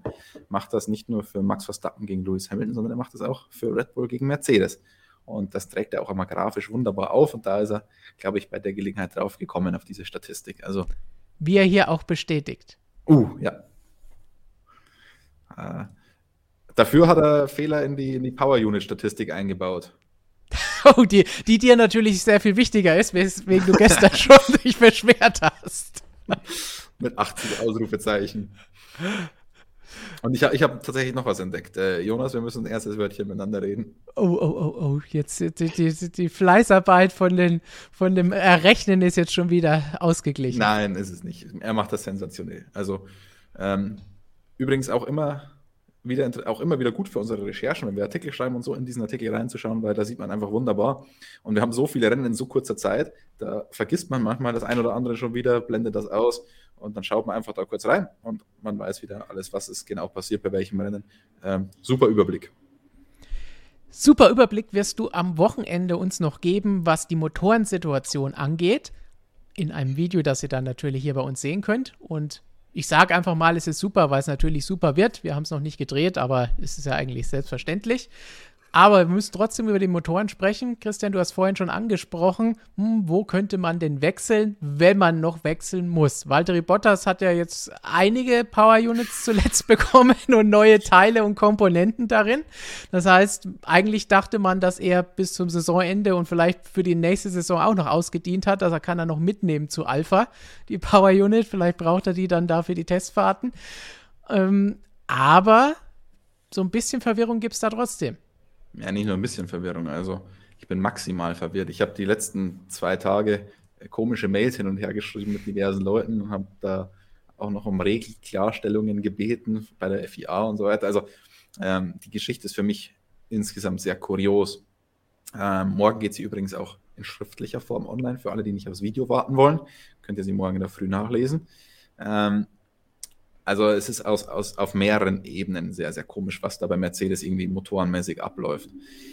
Ähm, ja, wir wissen seit längerem, dass es, also Max Verstappen hatte die Strafe schon gezogen, bei ihm ging der Motor beim Crash gegen, mit Lewis Hamilton in Silverstone kaputt, Riss im Motorblock, man hat es in Ungarn nochmal ausprobiert, ging nicht, dann war klar, okay, er braucht irgendwann den neuen Motor. Bei Lewis Hamilton hat sich es auch so, oder bei Mercedes zeichnet sich es auch schon längere Zeit ab, dass die ein bisschen Probleme haben mit der Laufleistung bei den Motoren. Dann im zweiten freien Training in Sanford ist Lewis Hamilton ähm, stehen geblieben mit einem Motorschaden. Der Motor ist nicht mehr zu retten. War Motor Nummer 1, also das heißt, er hatte schon viel Laufleistung drauf, deswegen auch nur im Training benutzt, wäre aber für weitere Trainingseinsätze äh, vorgesehen gewesen. Ähm, ist jetzt weg. So, jetzt hat er nur noch zwei Motoren übrig und hm, schwierig, schwierig, schwierig. Okay, Spa haben wir sich eine Renndistanz eigentlich gespart, wenn man so will. Äh, in Monza hat er sich dann auch nochmal eine halbe Renndistanz gespart, aus Gründen. Aber trotzdem ist da äh, irgendwie diese Motorenstrafe wie so ein Damoklesschwert über Lewis Hamilton und Mercedes. Und dann waren die ganzen komischen Geschichten mit Valtteri Bottas. Und das ist für mich wirklich mysteriös. Ähm, wir erinnern uns, Monza, Freitag, Sprintwochenende. Übrigens deswegen ja auch diese zwei Punkte, die bei äh, Max Verstappen eingetragen sind. Ich weiß nicht, wie oft diese Frage hier noch kommen soll. Immer wieder, egal wann man diesen WM-Stand einblendet und dann zwei Punkte bei Max Verstappen und Monza dastehen, fragen die Leute immer, was ist da los? Wieso sind da bei dem zwei Punkte eingetragen? Was auch immer. Sprintrennen gab es da ja auch noch. Ähm, so. Wo waren wir stehen geblieben? Motoren, mysteriös, genau. Freitagabend, da findet ja das Qualifying nach dem ersten freien Training statt. Und ab dem Qualifying haben wir Park Fermé-Bedingungen. Und dann kam die Info, okay, Mercedes hat bei Valtteri Bottas den Motor gewechselt. Und damit einhergehend neuer Motor, also Strafe. Und dann kam von Mercedes erstmal die Aussage, ja, es ist ein taktischer Wechsel. Weil wir wussten sowieso, wir brauchen irgendwann einen neuen Motor. Und dann nehmen wir den an diesem Wochenende Monza Powerstrecke und Sprint-Wochenende. Woraufhin ich dann mal in Frage gestellt habe, Moment mal, was bringt es mir eigentlich, einem Sprintwochenende Motor zu wechseln, ich da, das ist ja völlig egal, ob ich es jetzt an einem Sprintwochenende mache oder an einem anderen, denn die Strafe, die wird ja nicht auf Sprintrennen angetragen, sondern auf den Grand Prix am Sonntag. Deswegen, und jetzt kommen auch wieder ganz viele schlaue Menschen, die in den Kommentaren wahrscheinlich schreiben werden, ja, aber ich, im Sprintrennen habe ich ja noch keine Strafe, das darf ich erfahren, ganz normal auf meinem Platz. Ja, völlig korrekt. Aber das dürfte ich ja, auch wenn ich einen ganz normalen Motor drin habe, wenn ich den nicht gewechselt habe, dann darf ich das Sprintrennen auch ganz normal mitfahren. Also ich erkenne weiterhin keinen Vorteil von dieser taktischen Maßnahme. Mercedes ist dann tatsächlich irgendwann zurückgerudert und hat gesagt, oh, Moment, es war doch kein taktischer Wechsel. Wir hatten ein Problem. Und ähm, dann war das für mich schon ein bisschen logischer. Und jetzt hat Walter Bottas gesagt, okay, der Motor, der ausgebaut wurde nach dem ersten freien Training, der ist gone, also ist hinfällig, der ist kaputt offenbar. So, jetzt ist er in Russland das, den Freitag mit dem neuen Monza-Motor gefahren. Der wurde über Nacht ausgebaut, von Freitag auf Samstag, wurde zurückgeschickt nach Brixworth, weil man da auch ein paar Problemchen irgendwie festgestellt hat, war man sich nicht so ganz sicher, hat einen alten Motor eingebaut, nicht den alten Monza-Motor, sondern noch einen älteren Motor und hat dann nach dem schwachen Qualifying nochmal Motor wechselt und hat die Strafe in Kauf genommen. Und das ist wieder die nächste mysteriöse Geschichte an der ganzen, Gesch an der ganzen Sache, denn Toto Wolf hat in der Medienrunde, die wir mit ihm noch hatten, am Samstagabend gesagt, naja, sie überlegen da noch taktisch etwas zu machen bei Walter Bottas. Naja, das hat er so gesagt, dann habe ich also nachgefragt. Und wer die ganzen Videos am Wochenende gesehen hat, der wird sich jetzt wahrscheinlich auch ein bisschen amüsieren. Denn Toto hat da, als ich nachgefragt habe, naja, du hast es angerissen, äh, taktische Sachen, weiter die Bottas, spezifizier, äh, spezifizier das doch bitte mal, wechsel dir Motor, was auch immer. Er meinte, ja, das kann er nicht sagen. Christian, ich habe dich noch nie angelogen, lügt dich auch jetzt nicht an, deswegen kann ich nicht sagen und so weiter. Naja, okay, dann dachten wir schon, könnte was im Busch sein. Sonntag kam dann die Bestätigung und dieser alte Motor, der dann nach dem Freitagsmotorwechsel eingebaut wurde, ähm, wurde ersetzt eben durch einen komplett neuen Motor. So, ähm, jetzt hat Toto Wolf gesagt, okay, taktische Spirenzchen. Max Verstappen musste ja hinten starten, deswegen hat der ein oder andere gesagt, ja, das machen sie jetzt absichtlich, damit Walter Bottas da hinten steht bei ihm. Man hat auch nur drei Komponenten gewechselt, nicht die gesamte Power Unit. Deswegen gab es nur 15 Strafplätze.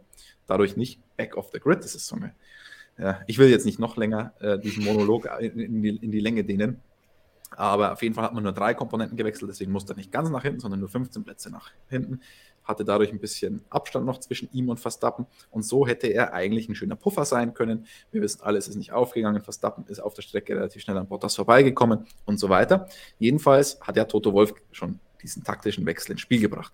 Jetzt hieß es aber nach dem Rennen komischerweise, ähm, nee, war kein taktischer Wechsel, war technisch bedingt und wir haben das gebraucht und äh, sonst wären wir das Rennen nicht durchgekommen mit diesem Motor.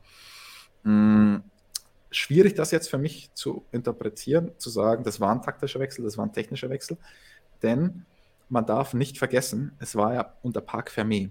Und unter Park Fermé, und das habe ich mir nochmal von der FIA definitiv so versichern lassen, darf nur gewechselt werden. Klar, Spezifikation 1 zu 1 die gleiche, weil sonst wäre es ja ein Bruch der Parkfamilienregeln, aber ich darf trotzdem nicht 1 zu 1 die Komponenten einfach ersetzen, wie ich Lust habe, weil sonst könnte ich ja einfach sagen, okay, das ist verschlissen, das hält ja nur so lange und dann würde ich mir die Komponenten so bauen, dass die nicht mehr Qualifying und Rennen aushalten, sondern nur noch Rennen ohne Qualifying, was auch immer. Deswegen gibt es da, das steht explizit nicht im Reglement drin, aber ich muss das Ganze beantragen beim technischen Delegierten, bei Joe Bauer, wenn ich eine Komponente während des Parkvermehs 1 zu 1 ersetzen will. So, das steht im Reglement, aber es steht nicht drinnen, wann Joe Bauer, der technische Delegierte, dem Wechsel auch stattgibt. Und das war für mich immer so das grundsätzliche Verständnis, wenn die Komponente halt kaputt ist, weil anders gibt es eigentlich keinen Grund dafür. Und das hat mir die FIA jetzt auch nochmal definitiv bestätigt. Das ist ein fixes Kriterium. Die Komponente muss kaputt sein, ähm, damit man sie im Park Fermé ersetzen darf. So, das heißt, Mercedes musste dann einen Antrag stellen bei der FIA, den Motor von Valtteri Bottas zu ersetzen, weil es technisch notwendig war. Das heißt, du kannst nicht als Mercedes dann hingehen und sagen zu Joe Bauer, du, äh, Motorwechsel wäre ganz schön, weil würde uns taktisch jetzt ganz gut reinpassen. Das geht zu diesem Zeitpunkt eigentlich nicht mehr. Jetzt ist es für mich schwer zu sagen, stimmt das wirklich, dass man da technische Probleme hatte an diesem Motor oder sagt man das jetzt sicherheitshalber, um da niemanden verrückt zu machen und möglicherweise dann noch Probleme zu kriegen ähm, auf Regelseite. Was definitiv feststeht, ist, dass Mercedes Probleme hat. Das haben wir an dem Motorschaden von Lewis Hamilton in Sanford gesehen, Sebastian Vettel im ersten freien Training, ähm, Daniel Ricciardo musste jetzt zwischen FP1 und FP2 im Motor wechseln, ähm, Nicolas Latifi mit Mercedes Motor hat jetzt den vierten Motor bekommen in dieser Saison, eine Strafversetzung damit. Ähm, und bei den Kundenteams, wenn man sich so umhört, die sind auch ziemlich on the edge, ob sie mit dem Kontingent dann noch durchkommen, bei denjenigen, die jetzt noch keine Strafe hatten. Also es gibt definitiv Probleme bei Mercedes. Wie groß sie sind, ich weiß es nicht, schwer, aber äh, man ist definitiv sehr, sehr, sehr, sehr, sehr besorgt. Und die Analysen in Brixworth bei der Motorenfabrik, die laufen auch auf Hochtouren. Und das war so das Einzige, was Toto dann noch in seinen verklausulierten Sachen am Sonntagabend gesagt hat. Momentan schauen sie sich die Performance der Power Unit an, haben aber noch Fragezeichen über dem Ganzen und deswegen ist noch nicht entschieden, welche Motoren wieder in den Pool zurückgehen und welche nicht. Und genau. alles andere müssen wir jetzt abwarten. Aber was er auch Wichtiges gesagt hat bei der ganzen Geschichte ist, dass die Zuverlässigkeit natürlich ganz wichtig ist in diesen verbleibenden sieben Rennen. Denn ein Ausfall für einen der beiden Titelkandidaten, egal für wen, würde quasi das ausbedeuten. Das ist ganz witzig. Ja. Entschuldigung. Ähm, möchtest du? Äh, nein, ich, ich habe gerade so einen so langen Monolog gehalten. Ähm, ich trinke jetzt ähm, aus der anderen Karaffe. Ich weiß nur, dass der Kollege äh, Niedermeyer und äh, ich vor der Saison mal gesprochen haben über dieses Duell und das war ziemlich am Anfang. Und da kam auch diese, dieses äh, diese Ausfallgeschichte, da haben wir auch diskutiert und da haben wir uns angeschaut, das letzte Jahr, 2020, glaube ich, und auch 2019 hat Lewis Hamilton kein einziges, ist ja kein einziges Rennen ausgefallen. Das einzige Rennen, an dem man nicht teilgenommen hat, war Bahrain äh, Nummer zwei äh, aufgrund seiner Corona-Erkrankung. Aber sonst hat er jedes Rennen beendet. Das ist super wichtig einfach. Oder 2016 hat Lewis Hamilton die WM auch verloren, weil er einen Motorschaden, Motorenschaden hatte in ähm, Malaysia. Malaysia. Und, heute, heute äh, erst das Bild rausgesucht, ihr könnt es morgen in den Motorenartikel sehen. Also jeder, wenn Hamilton jetzt noch äh, womöglich äh, den Motoren wechseln muss, ans hintere Ende des Feldes muss oder so, dann äh, ist das schon sehr schmerzhaft. Jeder weitere Ausfall kann man sich fast nicht leisten. Und es ist eh schon heftig zu sehen, wie äh, Hamilton ist in, in, in, in, in Baku nicht in die Punkte gefahren, und jetzt ist er in Italien ausgeschieden, das erste Mal seit Jahren. Ähm, das ist extrem, das, das geht in der Saison ziemlich drauf und drüber mittlerweile, auch bei Mercedes, auch bei Lewis Hamilton, der eigentlich Mr. Konstant ist. Ähm, also keiner kann sich das erlauben, weder, weder Mercedes noch Red Bull. Und das war ein bisschen Red Bull Schwäche vor ein paar Jahren, auch noch mit Renault und so, äh, dass die da äh, extreme Zuverlässigkeitsprobleme Probleme hatten und unter anderem auch deshalb Danny Ricciardo sich irgendwann entschieden hat, äh, Red Bull zu verlassen. Äh, also, aber da muss ich, auf der Ebene muss ich sagen, dass Red Bull dieses Jahr schon einen relativ guten Job macht. Also es kann sein, dass vor allem, weil die Saison so eng ist, dass es dieses Jahr auch durch sowas entschieden wird. Was natürlich bitter wäre irgendwo, weil wir einen sportlichen Weltmeister haben wollen irgendwo und nicht irgendwie die Diskussion haben wollen, am Ende ja, der ist Weltmeister geworden, weil der und der ausgeschieden ist oder so. Aber sowas kann durchaus passieren und das ist natürlich ähm, das gehört dazu. Ich erinnere ja, mich auch, äh, du, du bist der große Profiteur von so einer Entscheidung. Ich erinnere dich an 2006. Fernando Alonso gegen Michael Schumacher. Suzuka 2006, oder? Du, du Schuft. als als Alonso-Fan hast dich da gefreut, als der, als der gute Michael da mit Motorschaden in Führung liegend in Suzuka ausgeschieden ist. Ähm, gut, davor Alonso in Monza mit Motorschaden ausgefallen. Das waren aber noch richtige Motorschäden. Ja, das, das war schön, als die Dinger in Rauch aufgegangen sind, ein bisschen Feuer. Ach, herrlich. Das wird kein also, Team jetzt bestätigen, was du gesagt hast, aber ist natürlich für die Zuschauer eine spektakuläre Geschichte. Aber in Malaysia gab es ja auch äh, ein bisschen Feuer und Rauch bei Lewis Hamilton. Will mich nicht beschweren. Ein Kimi kennt sich da auch aus mit Feuer in Bahrain mit dem McLaren damals noch. Gut, dann haben wir noch zwei Dinge, die wir kurz aufklären müssen, weil Fragen gekommen sind. Einerseits von Nico über Instagram, kann Bottas einen seiner zu vielen Motoren jetzt an Lewis Hamilton abgeben? Nein, kann er nicht. Das, die sind an ihn gebunden. Und die gleiche Frage kam, weil Mercedes ja dieses Jahr schon mal die Chassis getauscht hat, ob sie denn so dann den Motor tauschen können. Nein, die Power Units sind nicht an die Chassis gekoppelt. Die ganzen Komponenten darin sind nicht daran gebunden, wenn das Chassis zwischen den Fahrern herumrotiert wird, wie es Mercedes das dieses Jahr schon gemacht hat. Gut, dann haben wir jetzt ausführlich über den Titelkampf gesprochen. Wir haben Red Bull relativ gut als Favoriten, als leichten Favoriten für die meisten der kommenden Rennen eingeordnet. Ihr könnt uns im Chat gerne nochmal sagen, wer, wer, ihr glaubt, dass Weltmeister wird. Hamilton, Verstappen, Mercedes, Red Bull, wie ihr die beiden WM-Titel seht. Und wir wollen vielleicht ganz kurz noch ein Thema ansprechen, das am vergangenen Wochenende ja wieder aufgekommen ist, weil es geregnet hat und die Formel 1 da seit Spa so ein bisschen Panik gerne mal schiebt, wenn schlechtes Wetter wie hier auf diesem Bild droht. Und da können wir vielleicht ganz kurz einfach mal drauf eingehen. Sollten denn die Startzeiten wieder in ein normales Maß nach vorne gezogen werden, weil wir ja doch bei vielen Ortszeit weiter nach hinten gerückt sind, immer wieder. Und warum ist das eigentlich für die aktuellen Formel 1 Autos so schwierig, im Regen zu fahren? Viele sagen, hey, die haben doch Regenreifen, warum geht das nicht? Und liegt es an den Strecken, am Asphalt? Und kann sich das ändern nächstes Jahr mit den neuen Autos der neuen Fahrzeuggeneration? Ist eine Frage, die häufig von euch gestellt wird. Hm. Hm. Wetter, das deutsche Lieblingsthema. Also wenn jetzt die, die Zuschauerzahlen nicht nach oben gehen, dann weiß ich auch nicht weiter. Oh, aber die, die uh, YouTube-Members, die gehen nach oben. Sensationell. Zwei Members innerhalb kürzester Zeit. Vielen lieben Dank an euch. Hoffentlich keine Meteorologen, weil dann mögen sie vielleicht nicht, was du als nächstes sagst. Ich sehe sogar jemanden im Chat, der meinen Namen hat. Servus an dieser Stelle. ähm, Wahnsinn. Gut, wie sehen wir Aber das Ganze zum Thema. mit dem Regen?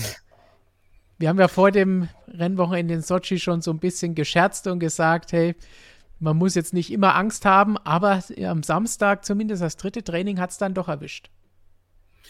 Ähm, ja, du hast dich ja schon ein bisschen beschwert, Stefan, dass wir da alle so viel Panik oder dass alle generell so viel Panik machen mit dem Regen. Äh, das dritte freie Training, okay, da war es da zumindest berechtigt, die, die Panik. Ja.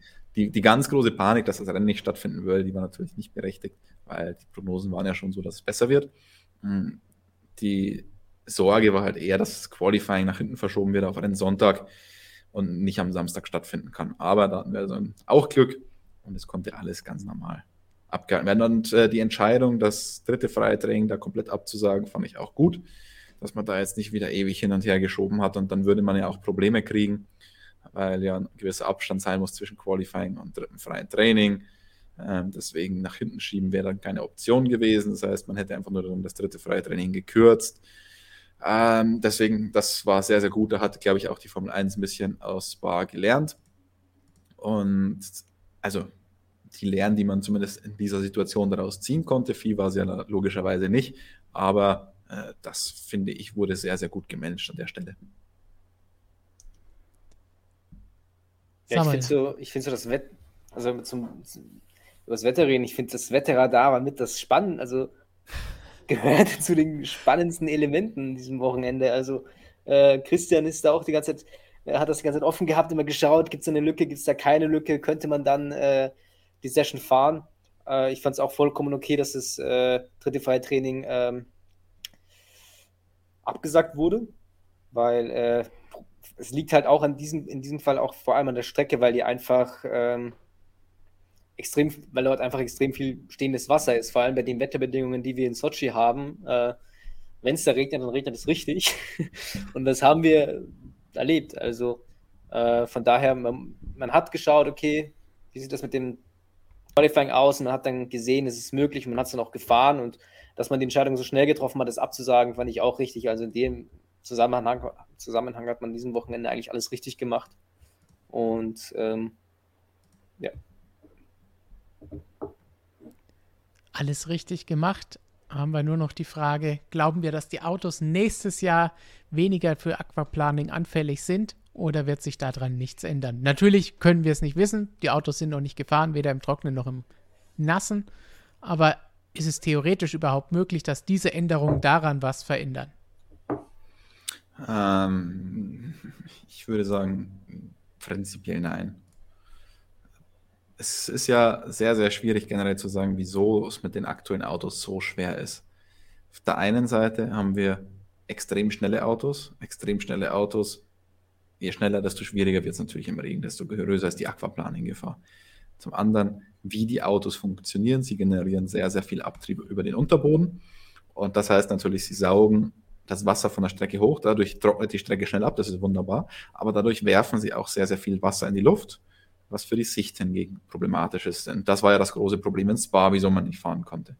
Auf der Strecke war es da jetzt gar nicht so dramatisch, teilweise während des Rennens, aber die Sicht war das große Problem. Und dann haben wir natürlich auch noch die Reifen. Ähm, bei den Reifen haben wir auch verschiedene Sachen. Sie sind sehr, sehr breit. Weil sie so breit sind, sind sie natürlich anfälliger auch für Aquaplaning.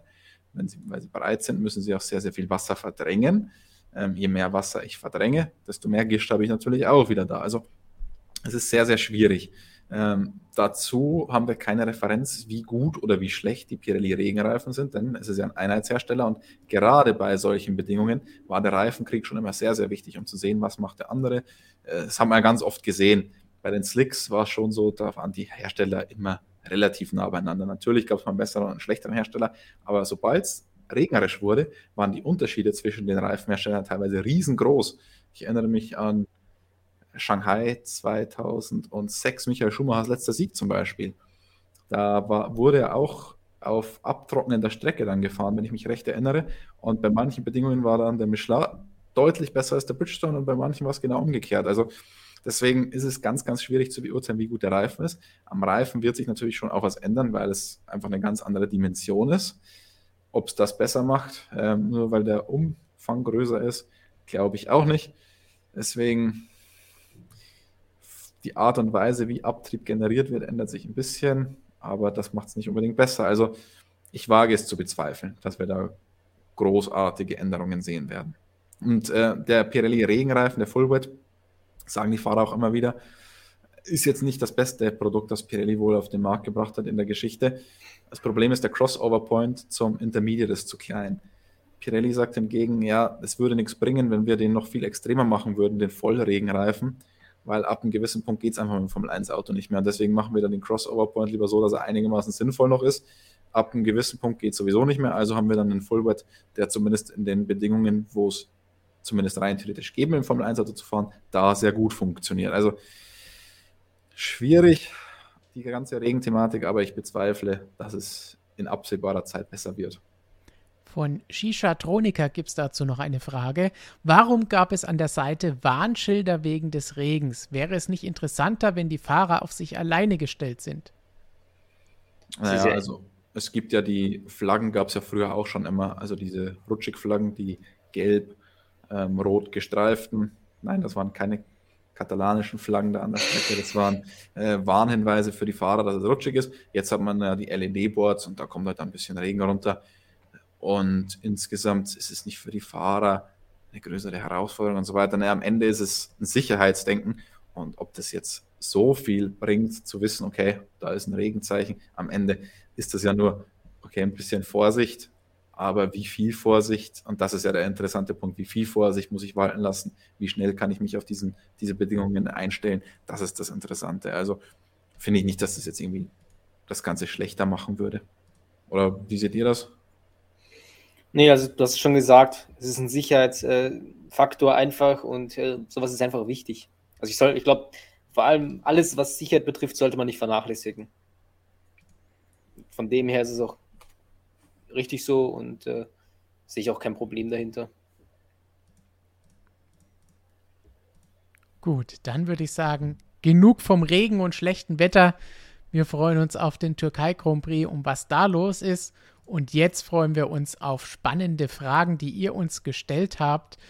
Aber vorher natürlich noch ein kleiner Hinweis an euch. Ihr könnt natürlich, wenn euch eure Webs unsere Webseite noch nicht reicht und was wir euch an Videos bieten, auch unser Magazin abonnieren und direkt zu euch nach Hause kommen lassen, dann habt ihr nicht nur den tollen Duft, den Christian so gerne heraufbeschwört, sondern auch spannenden Lesestoff für die nächste Zeit, 116 Seiten Motorsport pur mit jeder Menge Formel 1 Exklusivinterview mit Lando Norris und jede Menge mehr zum Titelkampf, über den wir eben schon lange gesprochen haben, zwischen Mercedes und Red Bull.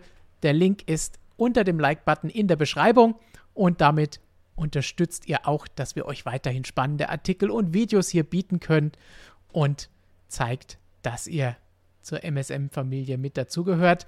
Und jetzt wollen wir natürlich wissen, welche Fragen ihr uns gestellt habt. Und da müssen wir Lukas wieder hereinholen, der fünf Instagram-Fragen mitgebracht hat. So, da bin ich wieder. Ja, ähm, anfangs der, äh, des Streams habt ihr ja gefragt, ob das jetzt eigentlich die beste Saison seit Jahren ist. Da gab es ganz viele Daumen nach oben. Also die Community ist da auf jeden Fall schon super zufrieden mit dieser Saison. Wir haben jetzt viel darüber geredet, welcher Fahrer bzw. welches Auto, Red Bull oder Mercedes, auf welchen Strecken gut ist, was natürlich die Weltmeisterschaft entscheiden könnte. Es könnte aber natürlich auch entscheidend sein, wer wann wo rausfliegt und wer einen neuen Motor braucht. Und da kam von Sofa 7777 die Frage, denke, es wird nochmal krachen zwischen Hamilton und Verstappen, denn das könnte auch entscheidend sein für die WM. Ich glaube, du hast eine 7 vergessen beim Nutzernamen, oder? 4 mal 7 ist es auf jeden Fall. also doppelter Bottas. Oder Bottas, Raikönnen und, naja, noch eine 7 gibt es dann ja nicht. es gibt nur einen Kimi, wird der Jonas bestätigen. Vielleicht sieht der Kimi die 7 doppelt aus. Leclerc wollte die ursprünglich haben. Ja, die ähm. berühmte Kollisionsfrage, die wir jetzt ja auch vor und nach jedem Rennen diskutieren. Möglich ist immer. Also wird es nicht ausschließen, aber vielleicht werden sie sich jetzt wieder ein, zwei Rennen zusammenreißen und danach, je nachdem, wie es auch in der WM steht, die Frage sein. Aber spannend wird natürlich auch, dass sie zusammenkommen. Christian, wir haben das auch gesagt. Am Sonntag sah es ja mal kurzzeitig so aus, als ob sie wieder gegeneinander um Positionen kämpfen würden. Dann wäre es natürlich haarig geworden und spannend im Rennen nach Monza. Aber danach kamen sie nicht mehr zusammen. Ähm, ich glaube, dass sehr, sehr viel von der Konstellation in der WM abhängen wird wenn die weiter, und je später es in der WM wird, desto größer sehe ich dann die Kollisionsgefahr. Weil da ist dann, Lewis Hamilton sagt ja gerne, es ist ein Marathon und kein Sprint, aber wenn sie so gleich auf sind, relativ spät in der Saison, dann ist es halt irgendwann schon noch ein Sprint. Da können wir jetzt wieder die philosophische Frage stellen. Ähm, ab wann ist es ein Sprint? Wenn ein Sprint lang ist, ist es dann überhaupt noch ein Sprint wie der Sprint zu Turn 2 in Sochi? Da hätte ich, da hätte ich jetzt mal gerne eine Abstimmung. Ist ein langer Sprint auch noch ein Sprint? Wie jetzt in Sochi bis Turn 2 vom Start weg. Ähm, wer der Meinung ist, es ist noch ein Sprint, bitte Daumen nach oben. Wer der Meinung ist, es ist kein Sprint, Daumen nach unten. Wollte ich nur mal ganz kurz einwerfen. Ähm, aber ich glaube, je später wir in der Saison sind, desto größer wird dann wieder die Kollisionsgefahr, wenn sie relativ gleich auf sind. Ich glaube nicht, dass es eine Kollision, eine, ich sage mal, eingeplante Kollision gibt, weil ein Fahrer vorne ist und der sagt, okay, wenn jetzt beide draußen sind, dann ist es gut für mich. Sowas glaube ich nicht. Aber ich glaube, wenn sie eng, wirklich sehr eng beieinander sind, dann wird es nochmal krachen, weil dann äh, wird Lewis Hamilton einfach noch weniger nachgeben. Wir haben ja auch ähm, am Anfang, also nach dem Silverstone Crash haben wir gesagt, oder hat man da gedacht, gut, jetzt wissen sie, wie sie gegeneinander fahren müssen. Äh, jetzt äh, nimmt der, geht der eine nächstes Mal ein bisschen vom Gas oder, oder, oder, oder nicht, oder der andere eben. Und dann kam dieses Silverstone-Vorfall und das war wieder so ein, so ein Fall. Also es ist, ich, ich glaube, es ist gut möglich, wenn sie, weil das in dieser Saison extrem ähm, häufig ist, und zwar, dass die beiden sich sehr oft auf der Strecke begegnen und sich so, schon sehr häufig auf der Strecke begegnet sind. Und äh, früher oder später kann es dann natürlich nochmal krachen. Also ich gehe davon, gehe schon davon aus. Alles klar, ja, dann haben wir jetzt über Red Bull und Mercedes viel geredet. Für die, die vielleicht nicht unbedingt Fans dieser Teams sind, sondern McLaren und Ferrari-Fans, die Frage an euch. Auf welcher der kommenden Strecken könnte denn vielleicht McLaren oder Ferrari noch eine Chance haben? Oder gäbe es da eine Strecke, wo ihr von vornherein sagt, da könnte einer der beiden Konstrukteure vielleicht doch noch mal etwas herausstechen? Nicht unbedingt vorne auf Platz 1, aber besser als auf anderen Strecken. Ich glaube, Austin ist ein ganz guter äh, ein ganz guter Kurs für McLaren, viele schnelle Kurven, ähm, vor allem im ersten Sektor. Also kann ich mir schon gut vorstellen, dass sie da sehr stark sein werden. Und äh, was Ferrari betrifft, ähm, Abu Dhabi, ja, glaube ich. Viele langsame äh, Teile, also der Strecke, also in Abu Dhabi. Das, deshalb glaube ich, dass es für also dass Ferrari ganz gut liegen wird. Hm. Ich sehe tendenziell jetzt die nächsten Strecken eher vielleicht Ferrari wieder leicht im Vorteil. Ähm, dazu Charles Leclerc mit der neuen Power Unit. Mattia Binotto wollte zwar nicht sagen, was das Ganze bringt und dass es überhaupt viel bringt und so weiter, aber ich gehe stark davon aus. Sonst hätte man diesen Aufwand dann nicht betrieben, um das Ding noch irgendwie diese Saison einzusetzen. Hm. Schwierig ist, ne? äh, ist natürlich auch noch fraglich, ob McLaren vielleicht sogar noch eine Motorenstrafe ziehen muss. Kann durchaus noch passieren. Ferrari bei Carlos Sainz höchstwahrscheinlich ja, aber Leclerc hat es ja schon gezogen. Und dann, ich meine, Monza war jetzt natürlich schon eine, eine prädestinierte McLaren-Strecke. Aerodynamisch sehr effizientes Fahrzeug, der gute Mercedes-Motor, dann die ganz langsamen Ecken, die liegen ihm auch so ein bisschen. Hm, mit den schnellen Kurven, da bin ich nicht so ganz Samuels Meinung. Die, glaube ich, sind dann eher Tendenz Ferrari. Ähm, Sehe ich anders. naja, wir erinnern uns an Sanford und ich zitiere Andreas Seidel nach dem Doppelsieg in Monza. Wir dürfen nicht vergessen, dass wir vor einer Woche noch zerstört wurden. Ähm, also, ich sehe tendenziell die nächsten Strecken eher so ein bisschen auf Ferrari-Seite. Allerdings, ich meine, das ist natürlich jetzt blöd, nach dem Sochi-Rennen das zu sagen, auf Operational-Seite macht halt Ferrari schon auch noch Fehler. McLaren natürlich auch, wie wir gesehen haben, da im Regen, aber insgesamt ist die Truppe natürlich schon inzwischen sehr, sehr gut eingestellt. Ah, ich glaube, Ferrari wird aus den restlichen Rennen mehr Punkte holen. McLaren wird aber insgesamt vorne bleiben. Das ist eine Prognose. So wollt ihr das hören. Perfekt. Stefan, was sagst du? Du darfst dich jetzt nicht rausnehmen. Wir müssen Fragen durchbekommen. Ja, ja, ja, ja, ja. Die Fragen, ja, dann komme ich zu, bevor ich zu den Instagram-Fragen komme, zu einer letzten generellen Frage. Wir hatten über die Regenwarnhinweisschilder äh, und katalanische Flaggen gerade geredet. Manuel Rollhoff hat gefragt, es gibt ja auch eine weiße Flagge mit einem orangenen Punkt. Wofür steht die denn?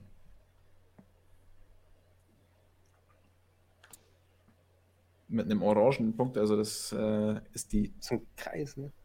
Die schwarze Flagge mit einem orangenen Punkt, fällt mir ein. Die Spiegeleinflagge. auch schwarz-weiß, wer ähm, weiß. Aber auch nur mit Nummer dazu. Und das heißt, dass ein Fahrzeug etwas gefährlich unterwegs ist. Also da muss man dann in die Box kommen und das Fahrzeug reparieren lassen. Und die, die weiße Flagge mit dem roten Knopfding drauf, das ist die Japan-Flagge. da kommen wir dieses Jahr nicht mehr hin. Leider nicht. Alles klar, dann würde ich sagen. Ich hoffe, ich habe jetzt nichts durcheinander gebracht, weil Farben sind nicht meine. Also ich, äh, ich als also Orange Mensch bin, bin ist da raus. rot bei Japan. Ein roter ja, ja. Kreis. Ich bin farbenblind. Ich bin, ich bin entschuldigt. Sehr gut, dann würde ich sagen, kommen wir zu Instagram, oder? Juhu. Da haben wir die erste Frage von Batuhan 1958. Wie schätzt ihr Alpine für 2022 ein? Möchte den Stinkstiefel-Teamchef endlich auf dem Podium sehen? Uh. Shots feiert. Und trotzdem äh. sage ich, Fernando Alonso gefällt das. Ja, auf jeden Fall. Also ich glaube, er will sich selbst auch wieder auf dem Podium sehen. Er wollte sich auch in Sochi wieder auf dem Podium sehen.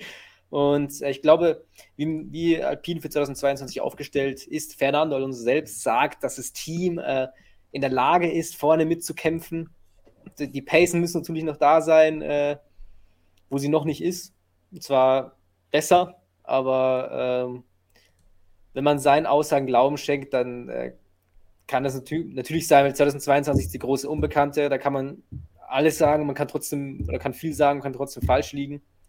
Ähm, es ist bei, bei Alpine oder Renault tue ich mir ein bisschen schwer, weil es ist die letzten Jahre, okay, gut, sie hatten nicht die finanziellen Möglichkeiten, jetzt haben wir eine Budget Cap, aber sie hatten nicht die finanziellen Möglichkeiten wie Mercedes oder Red Bull, aber als Werksteam haben sie es trotzdem nicht geschafft, über diesen vierten Platz oder Best of the Rest äh, hinauszukommen und näher an die wirklichen Top-Teams heranzukommen. Das haben sie nie gepackt und deswegen frage ich mich, warum sollten sie es nächstes Jahr schaffen? Und äh, natürlich gibt es jetzt die Budget Gap. Ähm, da kann natürlich viel passieren. Da müssen wir jetzt einfach abwarten. Eben, Alonso muss abwarten, wie wir in den Kommentaren sehen. Aber ähm, ich denke, aber ich kann mir wirklich auch vorstellen, dass es definitiv noch ein Podium geben wird mit ihm. Dass wir das noch sehen werden.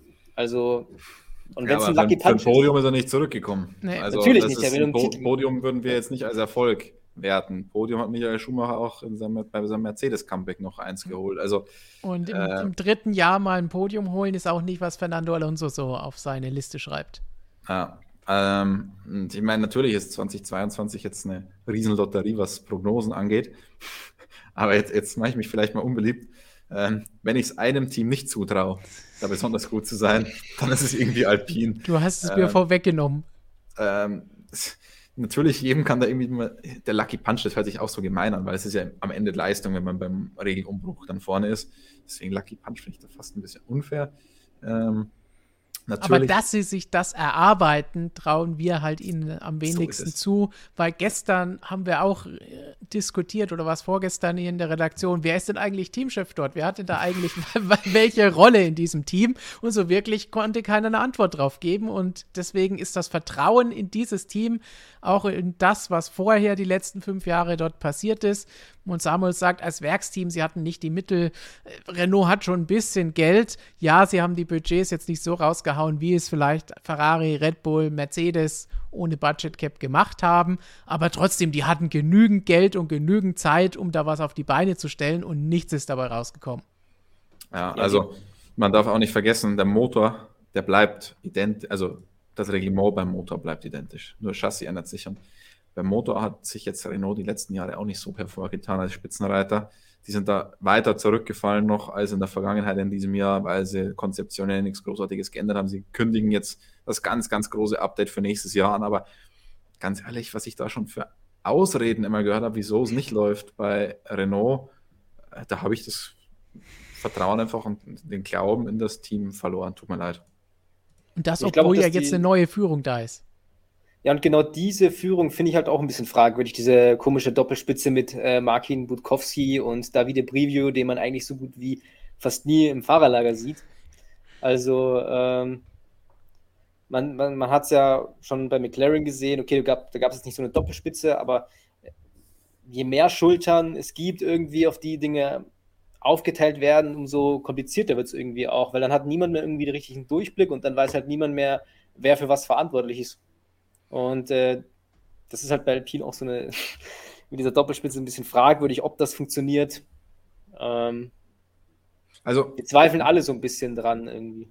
Die, die strukturellen Sachen mit mehreren Schultern, ich meine, letztendlich hat es natürlich auch schon seine Berechtigung, wenn viele Leute da sind, weil so ein Team ist einfach eine große Struktur. Aber am Ende muss es halt für mich einen geben, der die Oberverantwortung hat.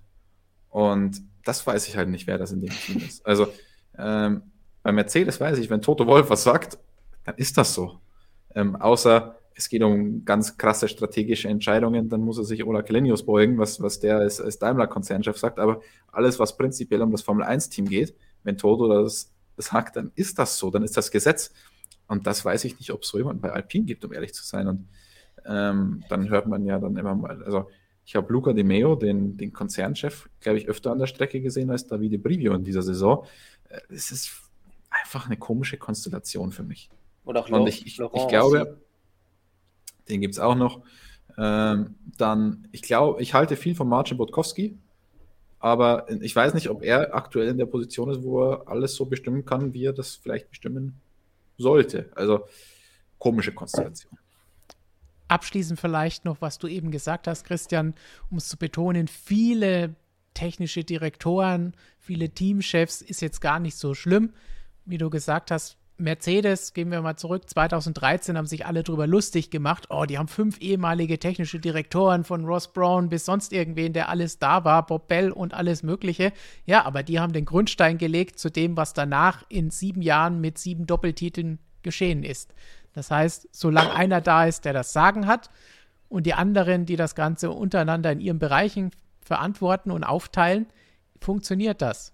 Bei Alpine ist aber, wie gesagt, das Vertrauen und das Wissen, wer ist denn dieserjenige, nicht vorhanden. Deswegen können wir jetzt nur sagen, auf unserer Basis, nee, trauen wir ihnen nicht zu, heißt aber nicht, dass sie es nicht schaffen können. Und weil ich gerade ganz interessanten Kommentar dazu lese, wer ist das bei McLaren? Ähm, genau das ist der Punkt. McLaren hat das genau richtig gemacht. Mhm. Da hat, haben Andreas Seidel und Zach Brown, ich glaube, wir haben im letzten oder vorletzten Stream auch schon mal drüber ja. gesprochen, die haben halt diese Struktur genauso aufgestellt. Andreas Seidel hat mit seinem James Key und Andreas Deller ein Engineering-Team, das das Ganze leitet. Er leitet das Team. Zach Brown sorgt dafür, dass die finanziellen Rahmenbedingungen stimmen.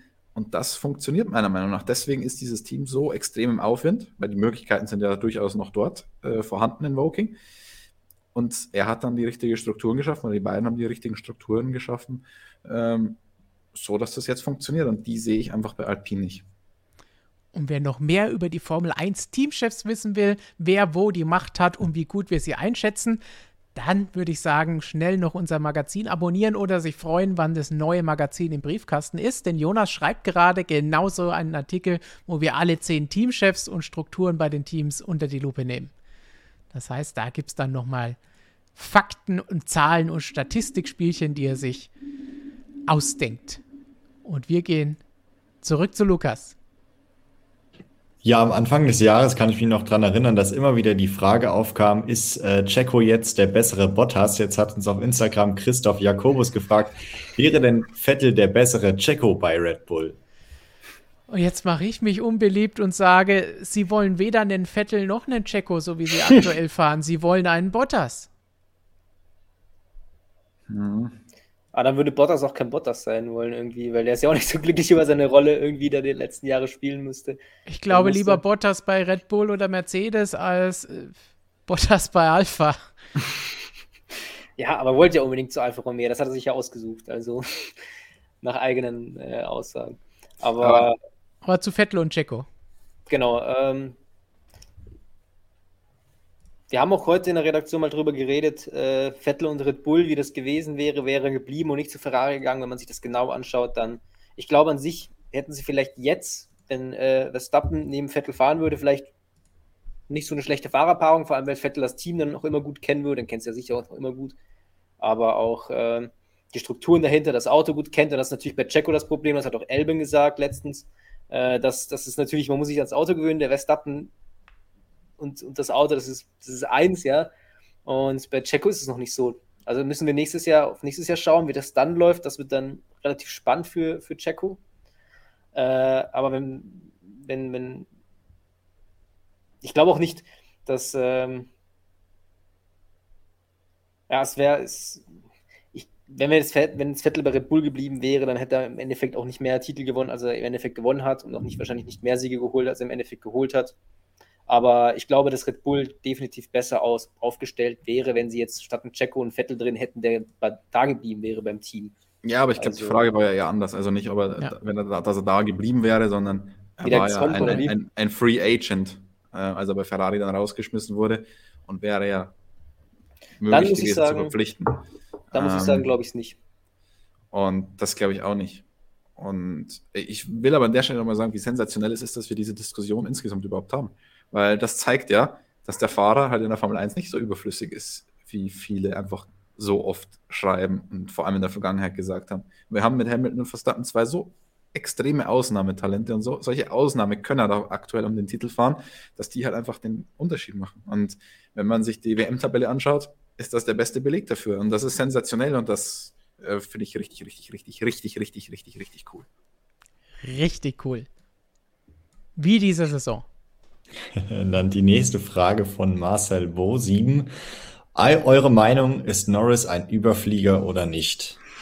Nach dem Wochenende müssen wir natürlich eine Norris-Frage hernehmen. Ich weiß jetzt nicht, ich glaube, Lando Norris war in unserer über- und unterbewertet Kategorie, die wir gerne mal im Heft oder auch in Videos gemacht haben, noch gar nicht dabei, weil er damals noch nicht in der Formel 1 war, beziehungsweise noch nicht lange genug dabei war, um das zu beurteilen. Aber wir haben ein Interview mit ihm in unserem Magazin, das Christian gerade heraussucht. Hm, hab's gefunden. so aussieht. Erste Frage ist natürlich schon überragend. Also beginnen wir mit einer sehr einfachen Frage. Warum bist du dieses Jahr so stark? Ähm, erinnere mich fast an die Frage, die ich Nico Rosberg mal gestellt habe, warum er so überragend war 2016 in, in gewissen Phasen. Also der Schleimscheiße Award, den bin ich Jahr aufs Jahr aufs Neue. ähm, aber ist er Überflieger? Hm. Wenn wir das wüssten. Ähm, Was wir vielleicht einschieben sollten, jetzt nicht auf Basis dieses Sonntags. Er ist zwar kein Rookie mehr, aber keine Erfahrung in solchen Sachen. So ein Fehler kann mal unterlaufen. Ja, also das haben wir auch in den ganzen Analysen geschrieben, respektive gesagt, ist, auch wenn er insgesamt auch mit dem Team schon eingespielt ist, aber in so einer Situation war er halt einfach noch nie. Ähm, dass er ein Rennen angeführt hat, dass er Rennen hätte gewinnen müssen und dann kann man noch regen und da dann so cool zu bleiben, das wäre schon sehr viel äh, zu verlangen. Ich meine, wir erinnern uns auch an Lewis Hamilton 2007, als er da in Shanghai in der Boxeneinfahrt hängen geblieben ist oder als er dann in Brasilien den falschen Knopf gedrückt hat. Wenn halt so ein junger Fahrer die Möglichkeit hat, was ganz, ganz Großes zu gewinnen, dann flattern da vielleicht auch mal die Nerven. Zeigt, dass sie Menschen sind. Und wenn sie sehr, sehr gute Menschen sind, oder ja, nicht gute Menschen, das ist jetzt, äh, ich, will, ich will das nicht moralisch werten, aber wenn sie sehr, sehr, sehr gute Fahrer sind, dann lernen sie daraus und dann passiert ihnen das immer weniger. Und ähm, das wird jetzt, da bin ich jetzt sehr gespannt, ob er das packt. So, bevor Samuel sich zu Lando äußert, die neue Anrede, na, ihr kleinen Motorsportmäuschen, gefällt mir natürlich. Das ist mal was anderes als MSM-Freunde. Aber Lando Norris, was, was da vielleicht interessant ist, vor Saisonbeginn habe ich ja schon öfter gesagt, äh, dieses Jahr muss er meiner Meinung nach mal zeigen, was er drauf hat. Diese ganze Vorschusslorbeeren der letzten Jahre, ja, ist gut gefahren, aber für mich war er da noch nicht dieser Überflieger. Dieses Jahr bislang haben wir alle schon gesagt und für mich auch quasi die positive Überraschung unter den Fahrern, das, was er geleistet hat, wie konstant er gewesen ist. Aber Überflieger ist natürlich so ein Wort, würde ich jetzt trotzdem noch nicht reinwerfen. Überflieger im Sinne von dieses Jahr die, die Überraschung der Saison, ja. Aber Überflieger im Sinne von nächste Weltmeister in den nächsten ein, zwei Jahren müssen wir abwarten. Ähm, ja, die, die große, bei Norris war das große Fragezeichen, als noch Sainz sein Teamkollege war, wie gut ist der Sainz?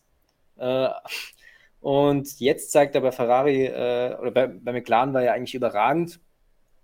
Muss man schon so sagen, das erste Podium für das Team geholt seit äh, Australien 2014. Und ähm, Jetzt ist Sainz bei Ferrari. Wir alle wissen, dass er ein starker Fahrer ist und er macht wirklich einen guten Job, bis auf ein paar äh, Schnitzer, die dann teilweise sehr, sehr teuer sind, wie ein Monster, dieser, diese Kollision oder in Ungarn. Äh, und jetzt hat eben Norris ein richtiges Kaliber neben sich sitzen, der Daniel Ricciardo, der zwar an, also zunächst ein paar Anpassungsschwierigkeiten hatte, äh, zumindest die ganze erste Saisonhälfte. Hälfte. Ähm, aber äh, und auch immer mehr in Fahrt kommt, aber der Norris, der hat den so eigentlich, äh, ich will jetzt nicht sagen zerstört, aber hat den äh, klar äh, besiegt. Und äh, das hat er echt gut gemacht und vor allem die Konstanz. Er hat was bei McLaren geschafft, was noch niemand vorhin geschafft hat. Und zwar 15 Rennen, glaube ich, in Folge in die Punkte fahren. Das hat kein Sender geschafft, das hat kein, ich glaube, es sind 15 Rennen. Äh, das hat kein Sender geschafft, das hat kein Prost geschafft, äh, kein Niki Lauda. Das sind alles große Namen, ja. Und äh, also der Vergleich hinkt aber erheblich. Also, ja, es ist aber so. Es die, ist Faktum. Die, die, die Zeiten kannst du nicht miteinander vergleichen. Also, Natürlich die sind nicht. halt alle drei Rennen oder alle vier Rennen mal ausgefallen mit einem Turboladerschaden oder ist Benzin ausgegangen oder was auch immer. Oder hat einfach vergessen, die, die Schraube da festzu, äh, festzuziehen. Also, die Statistik jetzt zu sagen, das hat ein Prosten Sender und ein Lauda nicht geschafft, das finde ich ein bisschen. Aber es zeigt einfach, wie konstant Norris ist. Ja, das schon, das stimmt. Und äh, von daher macht das er macht es echt überragend. Also bis jetzt wirklich ein super Job. Ich will nicht sagen, dass er überbewertet ist oder ein Überflieger ist. Er ist gut bewertet mittlerweile. Jeder weiß, wie stark er ist, dass er ein Riesentalent ist. Ähm, Überflieger müssen wir natürlich schauen, aber äh, ist, er macht zweifelsohne einen Riesenjob. Da hat äh, Andreas Seidel für mich dieses Jahr einfach die, die realistischste Analyse gegeben bei sowas, weil er da auch gefragt wurde, ist der Lendo jetzt ein zukünftiger Weltmeister und so. Und dann meinte er, von, ich, ich habe es schon öfter, glaube ich, erzählt, die Anekdote, aber er hat dann erzählt, ja, zukünftige Weltmeister, da hört er immer so viel. Und am Ende gibt es halt einfach nur einen Weltmeister pro Saison und das muss halt dann ein überragender Fahrer sein, der zur richtigen Zeit auch noch im überragenden Auto sitzt. Also da gehört viel dazu und deswegen kann man sowas halt dann einfach auch nicht sagen. Und genau aus dem Grund, wir äh, Stammzuschauer wissen habe ich eine Wette laufen mit dem Kollegen Tobi Grüner von Automotor und Sport, ähm, wo wir gesagt haben, also er ist der festen Überzeugung, dass Landon Norris Weltmeister wird und wir haben das vor vier Jahren oder so abgeschlossen, diese Wette, ähm, haben einen Kasten Bier gewettet. Ich habe gesagt, ich zweifle nicht unbedingt an, an, seinen Fähigkeiten, aber ich zweifle einfach daran, generell bei jemandem zu sagen, der wird Weltmeister. Ich meine, bei Charles Leclerc würde wohl keiner daran zweifeln, dass der insgesamt das Zeug dazu hat, Weltmeister zu werden. Und trotzdem zweifle ich daran, dass er es jemals wird. Weil du musst halt auch im richtigen Auto im richtigen Moment sitzen. Und dann gibt es halt trotzdem noch überragende Konkurrenten, auch wie den Verstappen und so weiter. Und deswegen einfach zu sagen, dass jemand Weltmeister wird, ähm, ist sehr, sehr, sehr, sehr, sehr gewagt. Die Wahrscheinlichkeit, dass jemand nicht Weltmeister wird, ist eigentlich deutlich höher. Und deswegen, ähm, was ist dann ein Überflieger? Er ist ein sehr, sehr, sehr, sehr, sehr guter Fahrer, aber halt dann in Zukunft auch diese riesigen Erfolge feiern wird schwierig. Dann machen wir doch am besten gleich mit einer ähnlichen Frage weiter, um beim Thema zu bleiben. Vom Überflieger. Ja, wir kommen zum nächsten Jungspund und Überflieger, äh, wenn man denn so möchte. Und zwar derselbe fragt, wird Ocon über die, wird Ocon über- oder unterschätzt? Eure Meinung? Die nächste Alpin-Frage, da äh, gebe ich gleich eine Antwort. äh, über- oder unterschätzt? Ich weiß noch, als Ocon bei Racing Point gefahren ist, beziehungsweise war noch vor India, glaube ich, 2017 und 18.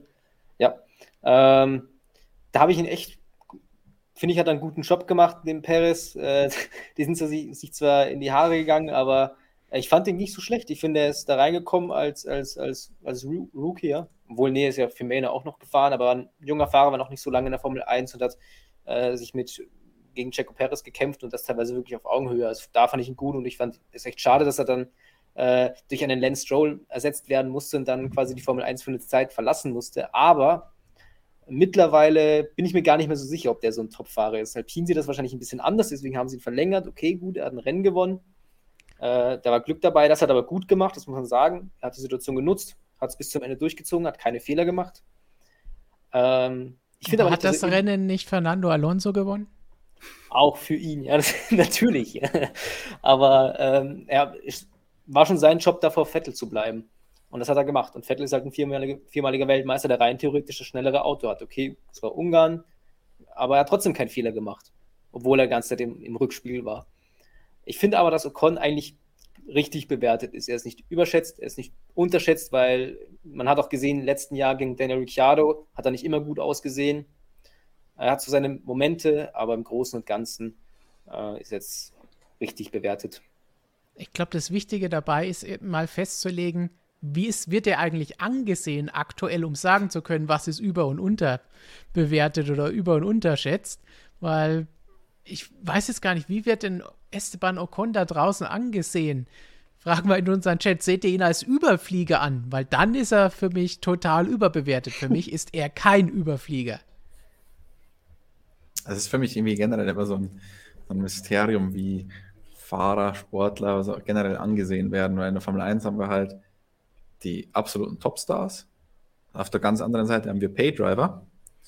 Und alles, was dazwischen ist, ist dann für viele Leute immer so, ja, der Geheimfavorit, der äh, fliegt unter dem Radar und der ist eigentlich so ein toller ähm, und hat es geschafft, obwohl er nicht so viel Geld im Hintergrund hat und so weiter. Das hört man ja mal ganz schnell und vor allem auch der ein oder andere englischsprachige Journalist wird da immer, ähm, wie soll ich das jetzt nett ausdrücken? Ich sag mal so, der ein oder andere englischsprachige Journalist ist da immer sehr wohlwollend und sieht jeden als absoluten Megastar und Supertalent. Und klar, die sind alle in der Formel 1, die müssen alle gut sein, sonst wären sie da nicht. Aber trotzdem ist für mich halt nicht jeder dann irgendwie einfach, auch wenn er dann mal ein Rennen gewinnt, nicht der eine und das war so überfällig und was auch immer, ist es für mich nicht. Und so einer ist Esteban Ocon für mich nicht. Also, mh, mm, er ist halt ein guter Formel-1-Fahrer, aber mehr nicht. Ja, im Chat die, die Meinungen zu Esteban Ocon sind da auch recht breit gefächert, von irrelevant über solider Durchschnitt bis hin zu gehört nicht zur Elite, Hülkenberg-Niveau. Ja, Gigi ist nicht da, da kann man das vielleicht sagen. ähm, süßer Typ, der Ocon ist auch mit dabei, aber das hat vielleicht beim Fahrerischen nicht ganz so viel zu tun. Das heißt, äh, niemand hier, glaube ich, sieht den oder nur ganz weniger als Überflieger oder super tollen Typen. Das heißt, da sind wir, glaube ich, auf einer Wellenlänge mit unseren Zuschauern gerade. Und wenn man wirklich ganz ehrlich ist in der Saison, ich meine, letztes Jahr wurde er zerstört von Daniel Ricciardo. Ähm, in diesem Jahr, Fernando Alonso hat eine Eingewöhnungszeit gebraucht, hat er offen zugegeben, hatte auch noch die Verletzung äh, von seinem Fahrradunfall. Aber seitdem der gute Fernando da ist, äh, zeigt er dem schon ganz schön klar, wer der Matador da im, im ja. Ring ist. Also Ja, dieser Ungarn-Sieg, mein Gott, da ist er auch wieder wie die Jungfrau zum Kind gekommen und hat es dann abgestaubt und hat es gut umgesetzt, aber insgesamt ist halt Alonso schon klar der Bessere. Und der Alonso ist jetzt auch nicht mehr der Jüngste. Richtig. Weiß ich nicht, wie gut der noch ist. Offenbar schon noch sehr gut, aber ich weiß nicht, ob der Definitiv besser als Ocon. Ich weiß nicht, ob Alonso noch ein Verstappen ist von, von der reinen mhm. Pace her oder was auch immer, das weiß ich nicht, schwer zu sagen. Aber der ist halt insgesamt schon besser als Ocon und deswegen hat er, glaube ich, auch Glück in diesem Team, dass er Franzose ist, was seinen Vertrag angeht. Und wie sie auf diese lange Vertragsdauer gekommen sind, ist mir immer noch schleierhaft. Ja, dann kommen wir zur äh, letzten und besten Frage von Instagram von äh, Tommy mit einem langen Datum dahinter. Wie und wann und wo kann man euch als MSM-Team treffen? Ja, leider hat uns da ja die Situation seit letztem Jahr einen Strich durch die Rechnung gemacht. Wir hatten ja schon mal so ein kleines Treffen beim letzten Deutschland Grand Prix in Hockenheim gemacht. Aber wir, wir hoffen, dass es nächstes Jahr dann, nachdem es ja jetzt schon wieder Rennen mit Zuschauern gibt, dann auch was geben kann bei Rennen. In Österreich, Deutschland Grand Prix werden wir ja wahrscheinlich nicht haben. Auch wenn einige da noch leider hoffen, aber da wird wahrscheinlich nichts passieren. Deswegen Österreich ist da, denke ich, noch eine ganz gute Möglichkeit. Und wer uns nicht nur treffen will, sondern mit uns arbeiten will, der sollte wissen, wir wollen noch mehr Videos machen. Das heißt, wenn du Videos schneiden kannst, Videos bearbeiten kannst, dich mit Technik auskennst, vielleicht mit Ton oder Licht und allem drum und dran, dann her mit deiner Bewerbung. Lukas und Olli sind trotzdem noch sicher, aber den einen oder anderen könnte man noch gebrauchen. Das heißt, in der Beschreibung dieses Videos findet ihr ein paar Infos und dann schickt uns doch einfach mal eure ernst gemeinte Bewerbung. Die Frage finde ich immer sensationell. Kann man noch saufen mit Jonas gewinnen? Ähm, noch? In, in, seiner Abwesenheit würde ich jetzt einfach sagen, wird höchstbieten versteigert. Der größte Superchat mit Jonas saufen. ähm, danken wir später, Jonas. Gut, das müssen wir, glaube ich, erst nochmal klären. Und dann schauen wir uns noch ein paar Fragen an, die wir von euch über Ask MSM bekommen haben. Dann darf Lukas nochmal ganz schnell sich in den Chat stürzen und wir sehen uns an, was ihr uns noch geschickt habt. Denn da gab es noch ein paar ganz spannende Themen, auch aktueller Natur, die ihr unter Videos gepostet habt. Und die haben wir gerade nicht da. Die Alpin-Frage hatten wir wir können dabei mal klären, ob wir das Magazin auch weltweit verschicken. Das will Franz Franz wissen, denn er lebt in Phuket. Stefan, verschickst du auch nach Phuket? Ich wusste nicht, dass ich die ganzen Sachen verschicke. Aber das könnt ihr ganz einfach rausfinden. Auf unserer Webseite könnt ihr nämlich in einem Dropdown alle Länder auswählen, in die wir verschicken. Einfach den Link in der Beschreibung anklicken und dann passt das Ganze. So, die Fragen, die haben wir leider nicht als Bild vorliegen, aber aus unseren Artikeln haben wir eine Frage von Beutel T. Also Beutel und ein einzelnes T. Wieso werden die Ausrutscher von Hamilton in der Boxengasse eigentlich nicht bestraft? Verstehe hier das Regelwerk nicht ganz. Bottas bekommt eine Strafe für einen Dreher, der gefährlich war. Hamilton bekommt aber nichts dafür, dass er seine Mechaniker um- oder angefahren hat. Wieso wird das nicht geahndet? Analog gilt es natürlich auch für Stroll, der sich ja dieses Jahr auch schon geleistet hat. Was muss passieren, um in der Boxengasse eine Strafe zu bekommen? Hm. McLaren ja. muss sofort im Boxenfunk sich melden. Du kannst zum einen zu schnell fahren, da gibt es auch eine Strafe. ähm, bei, bei Bottas war es auf jeden Fall einfach, weil es gefährlich war. Okay, gut, McLaren hat da natürlich den Funkspruch äh, geliefert und so. Und äh, was ich auch verstehen kann, weil man konkurriert ja doch teilweise in diesem Jahr an manchen Orten mit Mercedes. Ähm, aber äh, na, da, da, das war einfach ja, gefährlich schon. Was den, ja, ich mein, äh, das, was wir von Hamilton da gesehen haben, war ja ein klassischer Überschossen an sich. Das sieht man ja doch relativ häufig. Ähm, das ist so ein bisschen halt das Restrisiko, wenn du in der Boxengasse bist. Das von Bottas war halt beim Losfahren und man hat da explizit ja auch was anderes ausprobiert, um da besser wegzukommen, ähm, was dann schiefgegangen ist. Und deswegen waren das schon zwei unterschiedliche Sachen an der Stelle. Also Gut, du kannst natürlich auch sagen, du versuchst ja auch möglichst spät zu bremsen, um da irgendwie noch Zeit zu gewinnen, aber ich meine, irgendwann musst du halt bremsen und das ist ein Formel-1-Fahrer jetzt nicht so. Vor allem, das war ein Training, also. Ähm, ja, gut, bei Bottas war es ja auch im Training, also als er die Strafe kassiert hat, wenn ich es richtig im Kopf habe. Ja. Ähm, waren unterschiedliche Sachen, unterschiedlich gefährlich auch. Deswegen geht das für mich schon in Ordnung. Ich meine, am Ende ist es immer Auslegungssache. Haben wir oft, auch wenn man dann kein Zwischenfall ist gleich. Viel Auslegungssache bei sowas, aber den, den Hamilton-Fall, den haben wir öfter, dass einer mal ein bisschen zu weit drüber hinausschießt und da gab es meines Wissens noch nie eine Strafe für sowas. Und die andere Geschichte, das war doch neuartig und etwas spektakulärer und noch gefährlicher. Da können ja auch noch mehrere Leute davon getroffen werden. Ähm, also waren schon unterschiedliche Sachen. Und einen haben wir noch. Und wenn es um gefährlich geht, mit gefährlich kennen sich Haas-Fahrer, vor allen Dingen Nikita Mazepin, ja ganz gut aus. Von Neon Freak C kommt die Frage: Glaubt ihr, Haas macht es macht absichtlich nicht so viel gegen den Media-Hype, das Drama zwischen Mazepin und Schumacher, weil sie so ständig ihre Sponsoren herzeigen können? There is no such thing as bad publicity.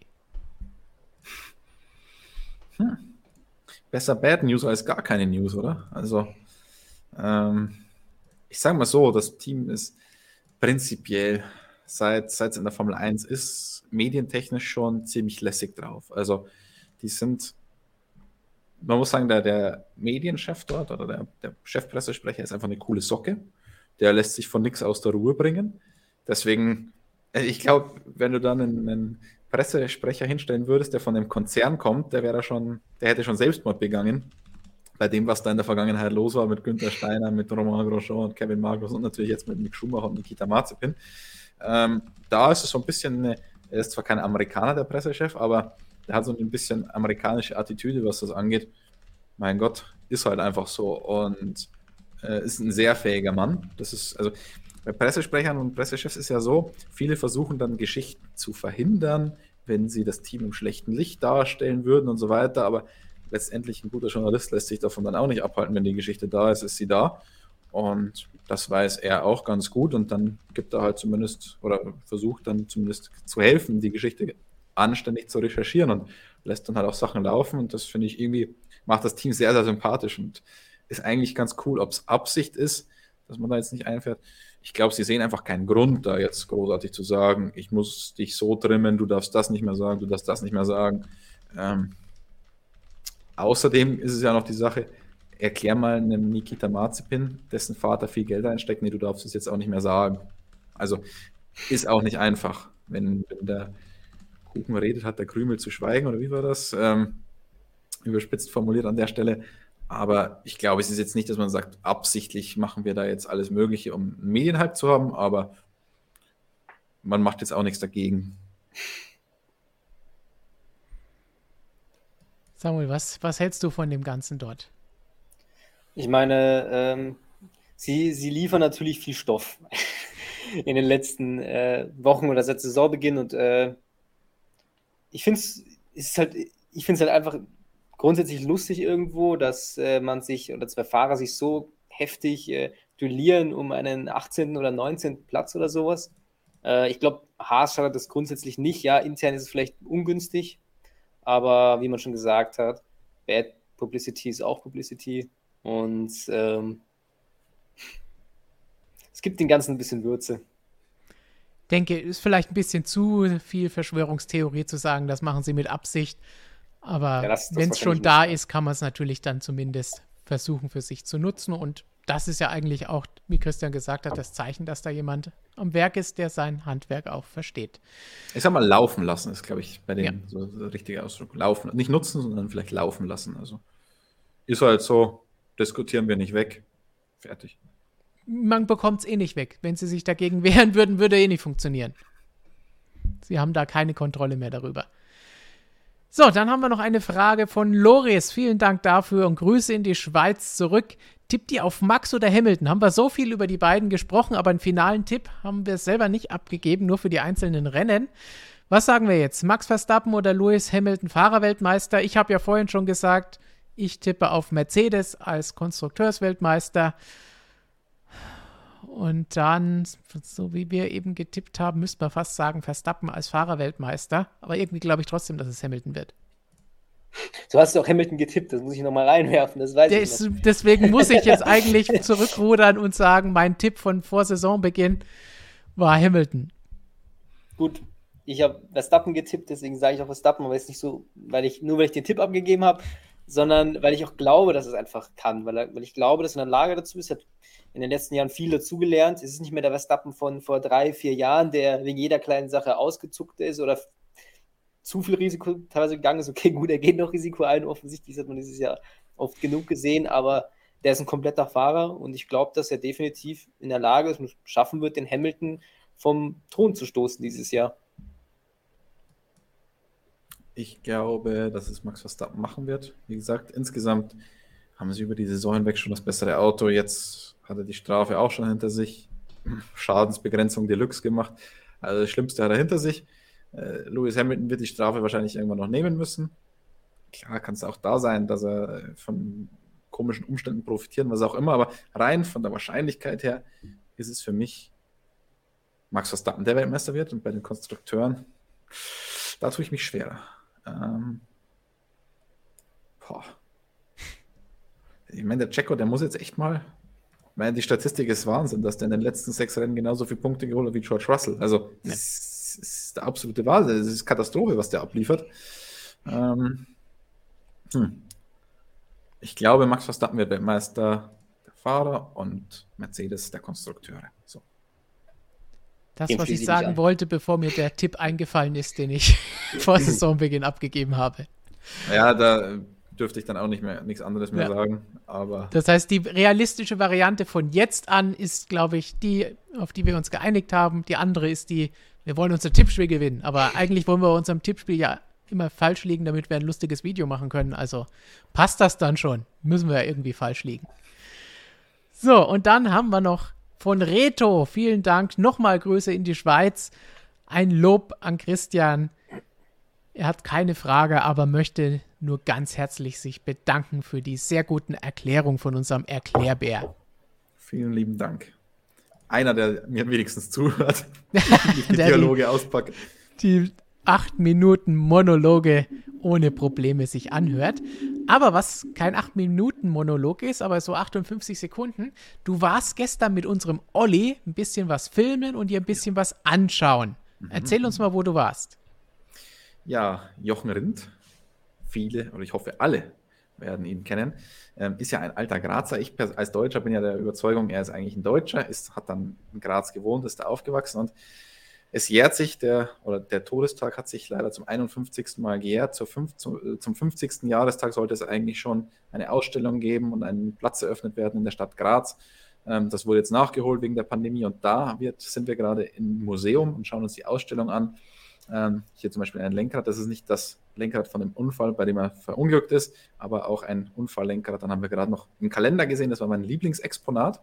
Ähm, sein persönlicher Kalender aus dem Jahr 1970, in dem er die ganzen äh, Termine eingetragen hat, unter anderem auch Paris mit Fragezeichen im Dezember. Das wäre die WM-Gala gewesen, die er leider nicht mehr miterleben durfte. Ähm, viele tolle, spannende Sachen, die da im Museum zu sehen waren, ähm, liebevoll zusammengestellt. Ist jetzt nicht riesengroß und gestern haben noch die Autos gefehlt. Die kommen aber noch, zwei Autos kommen noch dazu zur Ausstellung. Ähm, schön zu sehen und ist natürlich auch toll, dass ein Formel-1-Fahrer aus der Vergangenheit heute noch so verehrt wird ähm, ist ja auch hier in der Stadt Graz beigesetzt worden. Ein Riesen-Event damals in der Stadt. 30.000 Leute sind gekommen, um sich von ihm zu verabschieden. Ähm, und war einfach ein Popstar früher schon. Also das ist ganz witzig, da, man sagt ja über ihn, er war so der erste richtige Popstar der Formel 1 und der wäre heute ein richtiger Held. Ich glaube tatsächlich nicht, weil er heute nicht mehr in die Zeit passen würde. Ähm, politisch korrekt und so weiter. Und äh, ist er heute wahrscheinlich nicht mehr. Äh, passt dann nicht mehr so in die Zeit, aber ein, ein sensationeller Typ, wenn man die alten Bilder und die alten Videos sieht. Logischerweise kennen wir ihn alle nicht, durften ihn leider nicht mehr kennenlernen. Ähm, aber sehr faszinierende Persönlichkeit und da in Graz kann man ihm jetzt so ein bisschen auf die Schliche kommen. Erst natürlich im Museum. Ich glaube, die Ausstellung öffnet morgen offiziell. Und im nächsten, in der nächsten Woche gibt es dann weitere Feierlichkeiten. Da gibt es dann auch einen Jochen Rindplatz. Und wir halten euch natürlich auf dem Laufenden darüber. Und alles andere findet ihr wie bekanntlich immer auf unserer Webseite, in unserer App und allem, wo Motorsportmagazin draufsteht, damit ihr auch immer über Formel 1 und auch alle anderen Rennserien informiert seid. Zum Beispiel auf unserem Schwesterkanal Motorsportmagazin Motorrad, wo Michael und Markus spannende Videos für euch haben, die Lukas hier unter mir dann wunderbar zusammenschneidet. Tja, und dann zum Abschied haben wir jetzt natürlich noch eine spannende Frage. Wie immer von Marcel kommt die in dieser Woche. Würdet ihr lieber zehnmal stärker oder zehnmal schneller sein als jetzt? Ich glaube, das ist einfach. Wir sind hier ein Motorsportmagazin. Natürlich zehnmal schneller. Richtig. Ja, aber die, die Frage bei schneller ist natürlich, ist es nur zu Fuß oder im Laufen zehnmal schneller? Ich glaube, es ist Laufen. Weil wenn, wenn ich die Wahl hätte, einfach nur alles. stärker zu sein, ja, wenn ich jetzt zum Beispiel im Auto fahren würde oder im Flieger sitzen würde, stell dir vor, zehnmal schneller, dann wärst du hier in, in, zwei Stunden in Australien. Das wäre ja, also das, das würde mir sehr gut gefallen. Aber wenn sich das jetzt nur auf den Körper bezieht, dann glaube ich, hätte ich von, von der Stärke fast mehr. Schwierig. Aber Christian, ich habe mal gehört, wurde mir so gesagt, dass man von Graz aus in vier Stunden überall ist. Unser, unser Chef Manuel ist der Meinung, ja. Und wenn, wenn der das sagt, dann muss das ja wohl stimmen. Gut, Samuel, du hattest gesagt schneller. Lukas, wie sieht es bei dir aus? Ja, ich würde äh, stärker nehmen, weil wenn ich, wie Christian schon sagt, wenn es auf den Körper bezogen ist und ich zehnmal schneller sein will, dann setze ich mich in meinen alten VW. Der packt ja die 70, 80 km/h auch noch und dann brauche ich ja nicht zehnmal schneller laufen, wenn ich auch Auto fahren kann. Wenn es zu einem Fight kommt, man ist zehnmal schneller, dann kann der, der Typ, der zehnmal stärker ist, auch nichts machen. Also. Samuel ist schnell weggerannt. Ja, aber du redest ja also um Fight. Was will ich mit Fight? Es geht ja um Arbeiten, um Sachen heben und so weiter. Ähm. Also, ja, aber stell dir mal vor, du hast die Magazinartikel zehnmal schneller fertig. Ja, aber das bringt mir nichts, wenn ich körperlich da zehn, zehnmal schneller bin. Das, das Zeitintensive ist ja nicht das Tippen des Ganzen. Das Zeitintensive ist da oben. Da brauche ich einen neuen Prozessor. Zehnmal schneller dann. Von gefragt, geht es um, um was geht es jetzt schneller sein? Generell, dann kann man auch im Kopf schneller sein gleichzeitig, wenn man es so nimmt. Also man, man schreibt schneller, man denkt schneller, man läuft schneller. Aber muss ich dann, ich werde ja quasi stundenweise bezahlt als fest, fester Mitarbeiter, ähm, muss ich dann auch nur noch ein Zehntel arbeiten? Oder arbeite ich dann einfach zehnmal so effizient in der ganzen Zeit? Oh, jetzt, wir kommen hier von einem ins nächste, ins Tausendste. die, die, nächsten zwei Stunden sind wir nur mit dieser philosophischen Frage beschäftigt. Aber dann schaut uns keiner mehr zu. Deswegen würde ich sagen, belassen wir es jetzt erstmal damit. Bedanken uns bei euch allen, dass ihr zugeschaut habt, dass ihr immer unsere Artikel lest und Videos schaut, unser Magazin abonniert und vielleicht den ein oder anderen Daumen da lasst, wenn es euch gefallen hat, damit auch YouTube versteht, hey, das ist ganz gut und das sollten wir noch mehr Leuten empfehlen, damit unsere kleine MSM-Familie ein bisschen größer wird. Bis zum nächsten Mal. Wir steuern ja auf die große 30k zu. Das heißt, mal schauen, ob wir das in dieser Saison noch locker schaffen werden, oder? Easy. Easy, sagt Lukas, und dann kann es ja nur so sein. Also nochmal, danke. Hat doch einer von euch ein wahnsinniges letztes Schlusswort? Tschüssi, das war in zehnfacher Geschwindigkeit. Wenn ihr das doppelt, in doppelter Geschwindigkeit abspielt, ist es vielleicht 20-fache Geschwindigkeit und tschüss. Christian ist der Anti-Roger. Ah, schön mit Ö, sage ich. Und noch auf Wiedersehen von Samuel. Servus. Und damit sagen wir Bye-bye und nicht vergessen, in anderthalb Wochen heißt es nicht mehr abwarten. Dann geht's los mit dem großen Preis der Türkei. Bis dahin, ciao.